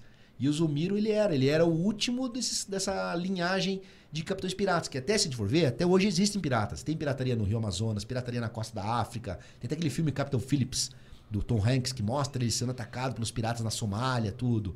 Mas piratas desse modo clássico nosso, de usar bandeira preta, de tudo, o Zulmiro é o último representante deles. E o cara veio se esconder aqui, né, em Curitiba, no sul do Brasil. Pirata cara. raiz. Porra, né? Tem como subir de, de- de- pelo rio, né? É. Não, ele veio caminhando, pô. Então, ele subiu aqui pela essa coisa que a É? gente tinha lá antigamente, até era a estrada, caminho do Itupava, até você ver. que ele era demorou- usado pra... É, é que os caras era a nossa conexão, era a nossa rota que se conectava com, com, ali, com o litoral. Ele chegou nove dias depois aqui. Até eu tava vendo que pra subir naquela época, Itupava era quatro, cinco dias. O Juliano faz essa época também. Não, não fui nessa época. Eu desci. Pra descer é fácil, pô. Pra descer, É. Lembrando do rio lá embaixo e da cervejinha gelada, cara. É, Você desce em 5 horas numa boa, cara. Acelerado. Porque lá no final é muito bom tomar uma É, cerveja gelada. lá que chega ali É, no, pô. no Jaquara, é, ali, né? é, ali é gostoso demais. Então você Aham. desce tranquilo. Agora, se você levar a mulher, cara, Não, 9 horas, cara. Aí você tá ferrado. Ali A não tem é cervejinha. Você vai chegar lá pra entrar agora, na a gente- van, A gente foi fazer uma reportagem também com o pessoal do Estúdio C que gravou essa coisa do Pirata Zumiro. E, cara, realmente, são nove. Se for descendo devagarzinho, quando a gente É, tava filmando, nove É horas é. Se for, se for acelerado, dá mais cinco horas, né? Aham. Descer ali no hip. Mas é uma, né, é uma coisa que vale a pena, né? Pra conhecer. Você vê as estradinhas que era antiga ali no caminho Sim. do Pava, todo o negócio, né? Então é bem interessante, cara. Você vê. Então o Zumiro, cara, você vê, ele tá conectado com uma série de coisas aqui da nossa cidade e tudo mais. É impressionante. E, e como é que faz, Marcos? Você dá palestra, você Então, cola, tipo, tem tem um custo ou, ou tem algumas ocasiões você faz de graça? Ó, como é que faz? Eu tenho até um site que é o marcosjuliano.com.br, o meu site de palestras. Eu dou palestras assim, porque eu tenho uma pegada, uma palestra desenvolvida para empresa, que é uma palestra de empreendedorismo, porque isso não deixa de ser um caso de Porra, empreendedorismo um case legal pra caramba. Sensacional, né, o negócio. Então, e eu tenho também a palestra de colégios que eu faço. E agora eu sei que, claro que eu cobro ali o valor, depende da palestra, Aham. seus dois mil reais, três mil reais, mas eu faço uma parceria de vez em quando com colégios, principalmente colégios municipais, são mais humildes, né, mais ali, onde eu vou lá, faço a palestra e volto no dia seguinte a autografar livro pra criançada. Daí com isso consigo cobrir os custos. Então hoje eu fui num colégio lá no centro, lá que eu dei palestra semana passada, voltei hoje e vendi 50 livros. Então o negócio tá entrando assim. Mas eu imagino assim de volta aqui. O negócio caindo, principalmente nesse mainstream. Agora já começaram alguns convites também grandes para fazer reportagem em São Paulo. E principalmente eu tô mirando de forma grande, porque eu sei que o reconhecimento grande vem quando vem lá fora. Saiu lá fora, quando até Aham, o aham. cônsul falou bem assim, Marcos, se der certo, nós vamos fazer essa reportagem na BBC antes, que vão exibir o documentário. E daí ele tem uma revista, que é uma revista de história da Inglaterra, que é a revista mais antiga da Inglaterra. Imagina, a revista de 1774. Ele quer fazer uma reportagem nessa revista. Ele falou, Marcos, saiu nessa revista, cara, que é British History. Ele falou, cara, se prepare pro mundo enlouquecer, para começar.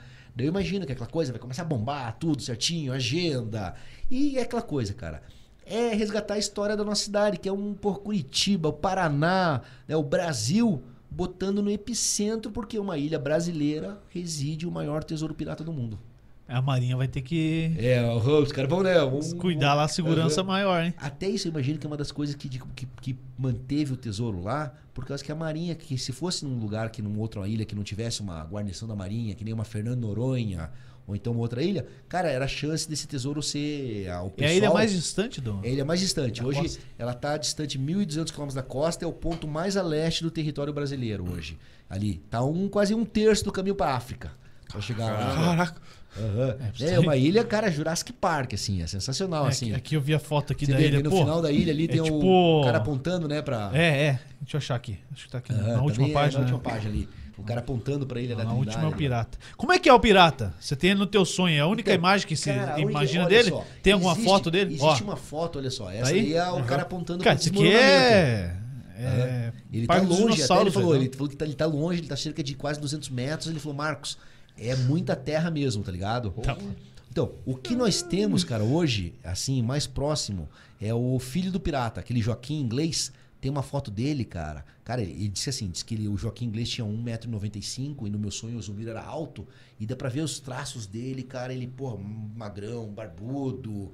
E olha que interessante, a família falava assim, que o Joaquim, quando ele tomava um goró, até, porque o Zumiro contou uma parte disso, não falou que era pirata, mas falava que era de família nobre. Disse que o cara batia aqui e falava: aqui tem sangue azul, vocês não sabem a história, nós somos descendentes de nobre e tal. E realmente, essa família Roder, lá no século XIX, lá no final de 1700, 1800, cara, era uma das famílias mais ricas da Irlanda. Os caras, nossa, cara, tinha um terreno pra burro, muito ricos, muito ricos mesmo.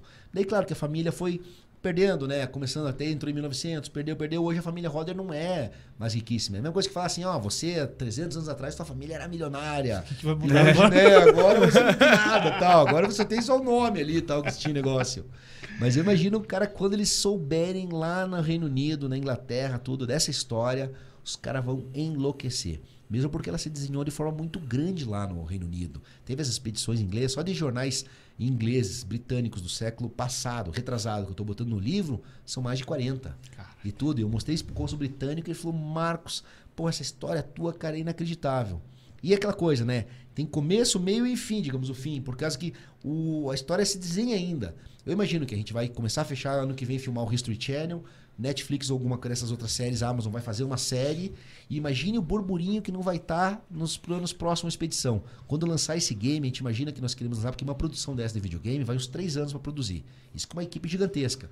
Mas um ano e meio antes da expedição, lança-se o game, com os cinco convites, cinco golden tickets. Até eu brinco que muitos pais vão me amaldiçoar, porque os filhos não vai querer largar o videogame, cara. Imagina. E eu não vou querer ali. largar o videogame. É, Pô, eu vai que não jogo videogame, cara. eu Vai comprar o jogo videogame. Vai, olha ali e tal. E Ah, vai ter online, pô. Não, e a gente vai fazer a computador parte é bom, assim, de, joga, né? claro, online, a gente vai fazer aplicativo. Sai daqui, rapaz. E uma dica assim, eu já comecei a espalhar agora Onde vai em toda tá a minha uma- obra, o, dentro do, do É. livro, tem algumas dicas do para encontrar um dos convites.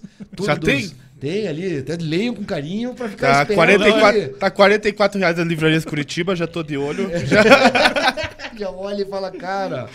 Não, mas assim, pessoal, vocês veem, né? Assim, Sei só pra galera ter noção, quanto é que custaria pra eu ir numa expedição dessa com, com um acompanhante? Olha só, eu imagino até assim, que essa história crescendo no nível gigantesco, um amigo meu, ele brincou, ele foi agora para aquela feira em Dubai, né, a Expo Dubai lá. Aham. E ele, pô, ele mexe com grãos, tudo certinho, até ele falou com o pessoal lá, com os príncipes, ele falou, Marcos, os caras lá, se ele falou, se brinca com uma história dessa, um desse shake, o filho do shake resolve ir, o cara faz uma oferta pra você Compra a 20 ilha. Milhões, 20 milhões de dólares, bota meu filho junto ali e tal.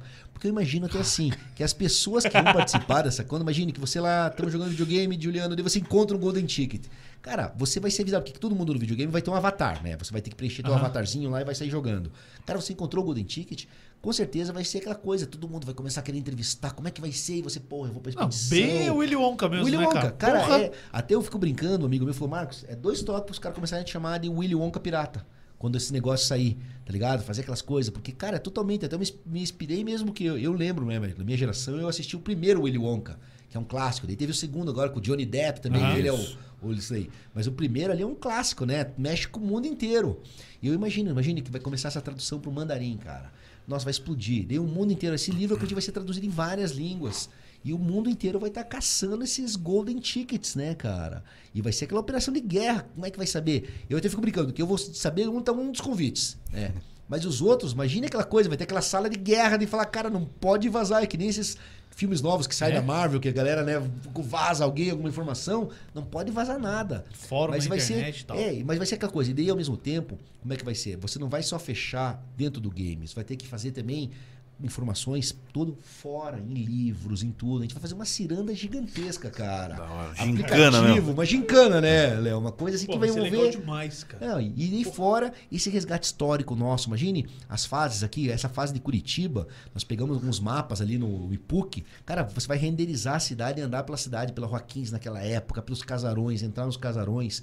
E hoje os videogames estão muito evoluídos, né? Tem até uma inteligência artificial. Então você conversa com uma pessoa, pega informação, troca ideia, faz ali, mundo aberto.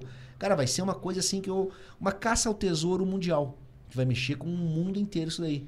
E envolvendo essa história, né, cara? E daí quando a gente sair pra essa expedição, o mundo vai estar de olho, cara, todo mundo louco em cima disso daí, acompanhando, seja por metaverso, aplicativo, celular. E daí, que nem o Léo falou ali no começo, imagine se nós encontramos algo, cara. Daí o negócio toma uma proporção. Vai que eu tenho esse azar, né? Vai que você tá lá, né? Você encontra ali alguma coisa ali, que você olha, pô, encontra ali a coisa. Então, cara, é surreal. Eu imagino assim que são possibilidades, é, possibilidades ilimitadas. Até eu lembro que o Zumiro ele fala, cara, que o tesouro dele, o valor é incalculável, e realmente. Até a- eu encontrei a, a mãe do cônsul, eu entrei lá para uma reunião com o cônsul, estava a mãe dele lá, e ela falou assim: Marcos, você tem que pedir para ajuda para algum desses bilionários excêntricos, tipo um Elon Musk da vida. Eu falei: realmente, Doidão. um cara desses doidão que fala, porra, na Vai. hora. Quer, Quer? lançar um lá. foguete lá dentro? Vamos- Cara, pô, eu desenvolvo lá um foguete que cai ali e tal. Até você vê, eu descobrindo pra esse livro novo, porque ele era Trindade, era difícil de aportar. E daí, quando esse cara faz a expedição norte-americana de 1926, começa a ir várias reportagens nos jornais, e um pessoal de Londres começa com uma ideia de, de avião para Ilha da Trindade. Eles queriam pegar e soltar de paraquedas os caras de avião e os mantimentos, porque o desespero de aportar. Aham. E vai embora Sai. como daí? É, cara? né? Aquela, aquela Helicóptero, né? Fica lá. Só que os caras não conseguem sair. Mas realmente, você fala assim, beleza, vão soltar os caras na ilha e como é que eles vão embora daí e tal negócio. Mas aí vê com a galera pensando naquela época, né? Porque era a dificuldade de aportar na ilha. Então vamos fazer uma expedição de hidroavião e de dirigível, que era que tá escrito em 1927 e 28, cara. E tem as reportagens de jornais, os caras, não, a gente utiliza o Rio de Janeiro como base e tudo. Só que no final das coisas não rola. Na verdade, teve Essa Ó, foi a última, é, 1926. a 26 foi a última norte-americana. Mas tentativas de expedição, cara, foram mais de 20. A galera sempre enlouqueceu várias vezes, tentaram sair dos Estados Unidos, da Inglaterra. Não, vamos fazer uma expedição para Ilha da Trindade. Até uma época aqui, teve em 1912, quando eles descobriram que o pirata Zumiro morou em Curitiba, que saiu aqui a manchete, uns franceses mandaram os emissários da França e ficaram rodando aqui a colônia argelina, tudo. É bem interessante, cara. Aí, uma época, os caras saíram do jornal que uma quadrilha de ladrões perigosíssimos da ingleses estão aqui em busca do roteiro do tesouro. Então, cara, eu acho assim, dá pra pegar essa história e desmembrar ela em tantos arcos, tal, contando, que dá pra virar uma série de vários anos. Aham. Mas eu acredito que, cara, isso daí vai até o negócio. E uma coisa interessante, né? Um dos grandes diretores que sempre falou que o sonho dele era fazer um filme de pirata foi o Steven Spielberg. pô, é um clássico. Até ele filmou em 98 aquele Hulk, que é o Capitão Gancho. Só que ele queria fazer um filme de pirata adulto. Até ele comprou os direitos daquele escritor que é o Michael Crichton, que, Crichton, que escreveu Parque dos Dinossauros, que ele morreu, e o cara deixou um romance pirata, que é o Latitude, e me fugiu o título, mas é Latitude alguma coisa. E o Steven Spielberg comprou os direitos dele para fazer o filme, começou a iniciar, só que ele falou: não, não é essa história que eu quero filmar. Aí eu imaginei, se cai na mão do seu Spielberg essa história aqui, cara. Quantos anos tá o Spielberg? Hã? Quantos anos será que tá o Ah, ele quase deve estar nos seus 60 e poucos, tudo. Até ele tá saindo tá um filme agora. velho, não, né? e o cara acabou de fazer mais um filme agora, que É. é um musical e tudo mais. Só que ele externou essa parte, que o sonho dele. E até agora, claro, mas eu daqui já dá um filme, vocês, cara. E, e não é que eu tive um Daqui sonho. já dá, cara, seu. Spielberg, aqueles sonhos, claro, que eu, eu muito no sonha sonho. bem, hein? Sonho bem, né? O cara tá, né? E olha só, o primeiro sonho que eu tive, cara, o Spielberg, eu tava lá na Comic Con. Que é Aquele encontro lá do- da Califórnia. E eu lembro que eu falei com ele, ele falou, Marcos, manda meu roteiro, darará. E eu, claro, claro, claro. Ele falou, me dá o e-mail. Daí Ele escreveu o e-mail no papel, cara. o roteiro. E eu peguei o e-mail, o e-mail dele, quando eu olhei o e-mail dele era Hotmail. E eu falei, o Spielberg usa Hotmail. E eu não vi, cara. O, o começo, eu só vi o Hotmail, cara. E eu falei, cara. Cadê o resto? Deu cara, eu acordei. Eu falei, não, cara, eu não vi o, o primeiro e-mail dele, Se tiver cara. o primeiro, você manda pra qualquer outro servidor, pô. Deu ali, pô, cara, eu, eu vi um hotmail só. E daí, cara, eu lembrava que ele falava, pô, manda o roteiro. Eu falei, cara, sabe uma coisa, cara? No tempo certo eu vou ter que mandar pra esse cara e falar, cara, mesmo porque, olha só, até o filme Goonies, que os caras fizeram lá com o Richard Donner, tudo, diz que ele foi o consultor também da produção do filme. Cara, eles se inspiraram na história do Pirata Zarolho, tudo, que é o Willy Caolho, tudo. Cara, quando o mundo souber dessa história do Zumiro, que tem esses detalhes, com essa riqueza de documentos, o mundo vai se encantar, cara. Baseados começar- em fatos reais. é, tem coisa. Quando começa o filme, né? Tem aquela musiquinha baseada em fatos reais, você já fala, porra, vai vir uma coisa Porra, grande. já o final lá. E o final ali, eu botei ali, Tributo né? a Zumiro. Não, nossa, cara. Ei, Zumiro vai, ó, Caraca. com certeza, cara. Vai, vai ficar muito Você vai famoso. ficar com esse aqui, cara. Mas eu queria. Eu quero ler ele rápido. é, então leia rápido, vai ler, viu? vai ler, vai ler. Leia rápido. Como é que é o nome do documentário? O documentário é O Legado do Pirata Zumiro. Tá no Vale YouTube? Tá no YouTube, se digitar no Porra, YouTube, vou- Legado do Pirata Zumiro, caras vejam que legal que tá com 53 minutos, foi muito bem editado, tudo. Legal é assistir o documentário, depois ler o livro, ou ler o livro, assistir o documentário, cara. Mas nós só estamos recebendo feedbacks extremamente positivos. Até hoje a professora disse que passou pros alunos do sexto ano, eles adoraram todo mundo. Então, assim, cara, vale a pena assistir.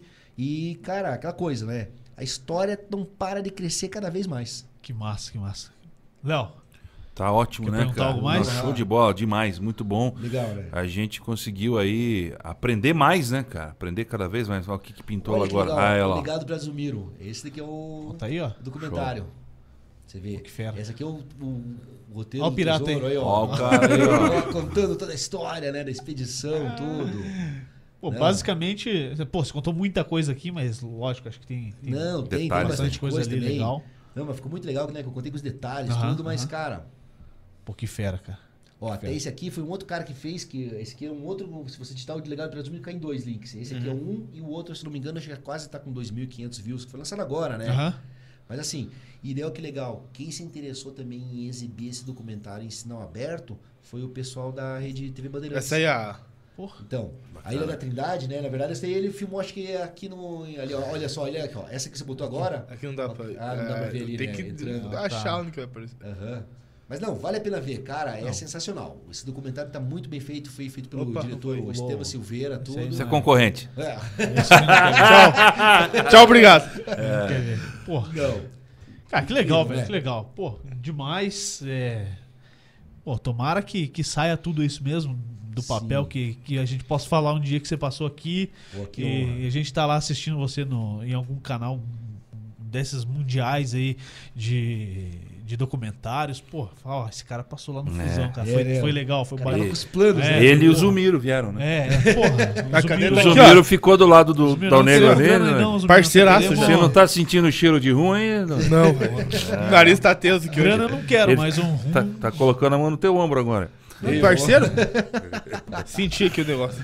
Sentir o negócio. É louco.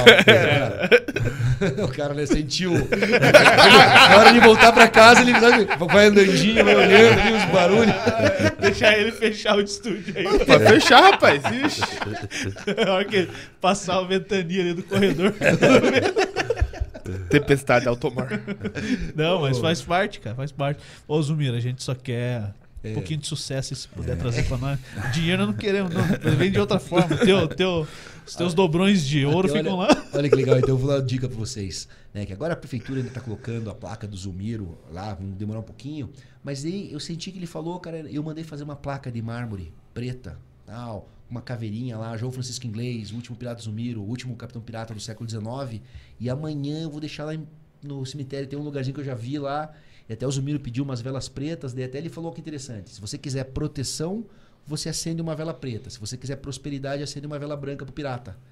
Você Se for deu negócio, um dia vão lá no cemitério, acendem uma vela branca e falam, ó, quero prosperidade aqui pro fusão, tal, tal, tal.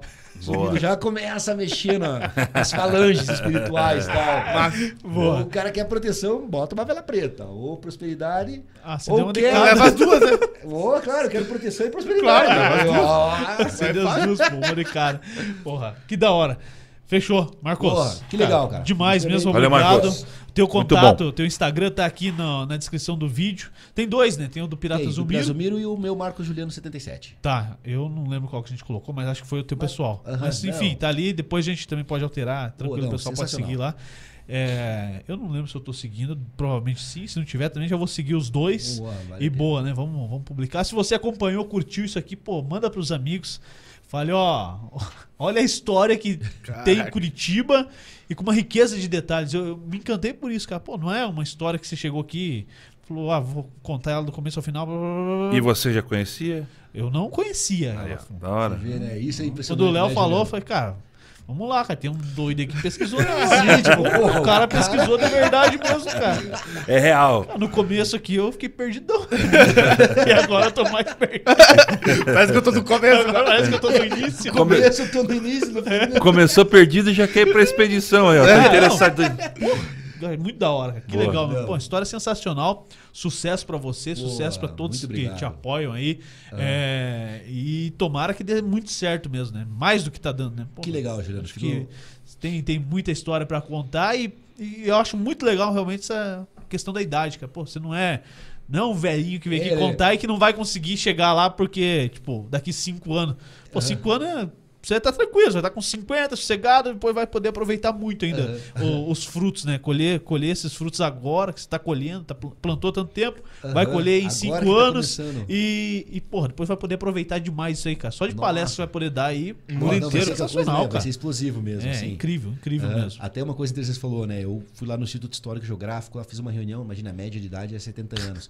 Todos os velhinhos. A eu média, até- né? Eu falei na expedição. Mas antes lá, de você, antes de você entrar lá era 70 anos? Não, até tá entrando um outro senhor agora que é o mais jovem lá, o cara tem 59. e eu com 44. e Os caras pô, o Marcos aqui é uma criança entrando aqui. E realmente, eu entrei na reunião, você vê, são as pessoas de idade, mas os velhinhos lá, tem uns velhinhos de 80, de 90, os caras de bengalinha, parecia assim os pracinhas. E até eu vou fazer a palestra lá e falar, ó, pessoal, inclusive veio uma missão aí com sete membros daqui. E tem um senhor que eu falei, só fique vivo até lá, né? Tal, manter-se. Por favor. Continue respirando. tal, tal, que o senhor vai comigo para ir na atividade. E eles não. E é interessante, porque muitos dos senhores lá, eu tô chegando, né? Imagine, é, injetando sangue novo no É, outro espírito, né? É outro espírito. E os caras falam, meu Deus, o cara quer uma expedição pirata. Tem um, um dos senhores lá, o cara já leu meu livro cinco vezes, tá apaixonado. Ele, Marcos, teu livro de cabeceira, conheço toda a história. E o senhor tá sonhando com aquela coisa, porque o cara já tá mais no final da vida. Ele já não tem mais magia, o cara já tá aposentado, né? Daí chega agora, digamos assim, um jovem com porra, ideias revolucionárias, vamos em busca do tesouro pirata. Então até eu injetei energia, tanto que, mas o legal é que é o Instituto Histórico, ele é a entidade mais, a instituição mais velha do Paraná, ela foi criada em 1900. É mais antiga que a Universidade Federal do Paraná. Então um dos primeiros membros lá era o Santos Dumont. Você vê, cara. E até quando eu peguei o negócio, falei, porra, vai ser legal. E daí vai ter agora a cerimônia, é, dia 24 de maio, tudo. Vai ser aquela coisa pomposa, tudo lá. E, cara, eu fiquei vendo quem vai se formar, tudo os senhores de idade, porque realmente são as pessoas mais velhas que fazem, né, uma, uma obra assim. E eu tive, digamos, essa persistência, essa dedicação de jovem fazer uma descoberta desse quilate que reescreve a história da pirataria. E agora que você falou, né, Juliano? Eu tô praticamente, né, ainda tem metade da vida, agora que vai começar a diversão. Aham. Então eu imagino, cara, que, nossa, aí com essa coisa grande crescendo, filme, videogame e tudo mais, nossa, cara. Então eu fico brincando quando os amigos meus mandam, né, umas coisas assim, essas, esse, uh, vida, né, iate, aquelas festas gigantes. Eu falo, olha, é o Zumiro que vai me proporcionar aquilo, né? O Zumiro que vai abrir essa porta desse mundo, né? É. Pô, só pra tirar minha dúvida, você terminou o curso de jornalismo? Cara, aí que tá. Eu fiquei até os três anos, daí eu parei em jornalismo investigativo. Porque daí eu abri esse restaurante. Aí e daí, fora. cara. E claro que hoje eu não mexo mais com comida, mas, puta, eu era o chefe de cozinha, cara. E o restaurante. O cara faz de tudo também. É, uma tra... é, o cara mexe com economia, com chefe de cozinha e tal. Não contrata ninguém, faz tudo. Aquele, né? O one man hand, né? Mas assim, é, daí eu, eu larguei jornalismo porque eu comecei a mexer muito com essa parte de comida e ficava eu. E bem na hora que eu tava ali, cara, meu braço direito, que era uma cozinheira, deu uma treta, ela teve que sair, nós inauguramos lá no centro. Assim, mas hoje eu não mexo mais com comida. Mas, eu, mas eu fiquei vendo assim que o jornalismo, ele que me deu essa parte de investigação. Que eu me apaixonei pela cadeira, pela matéria de jornalismo investigativo.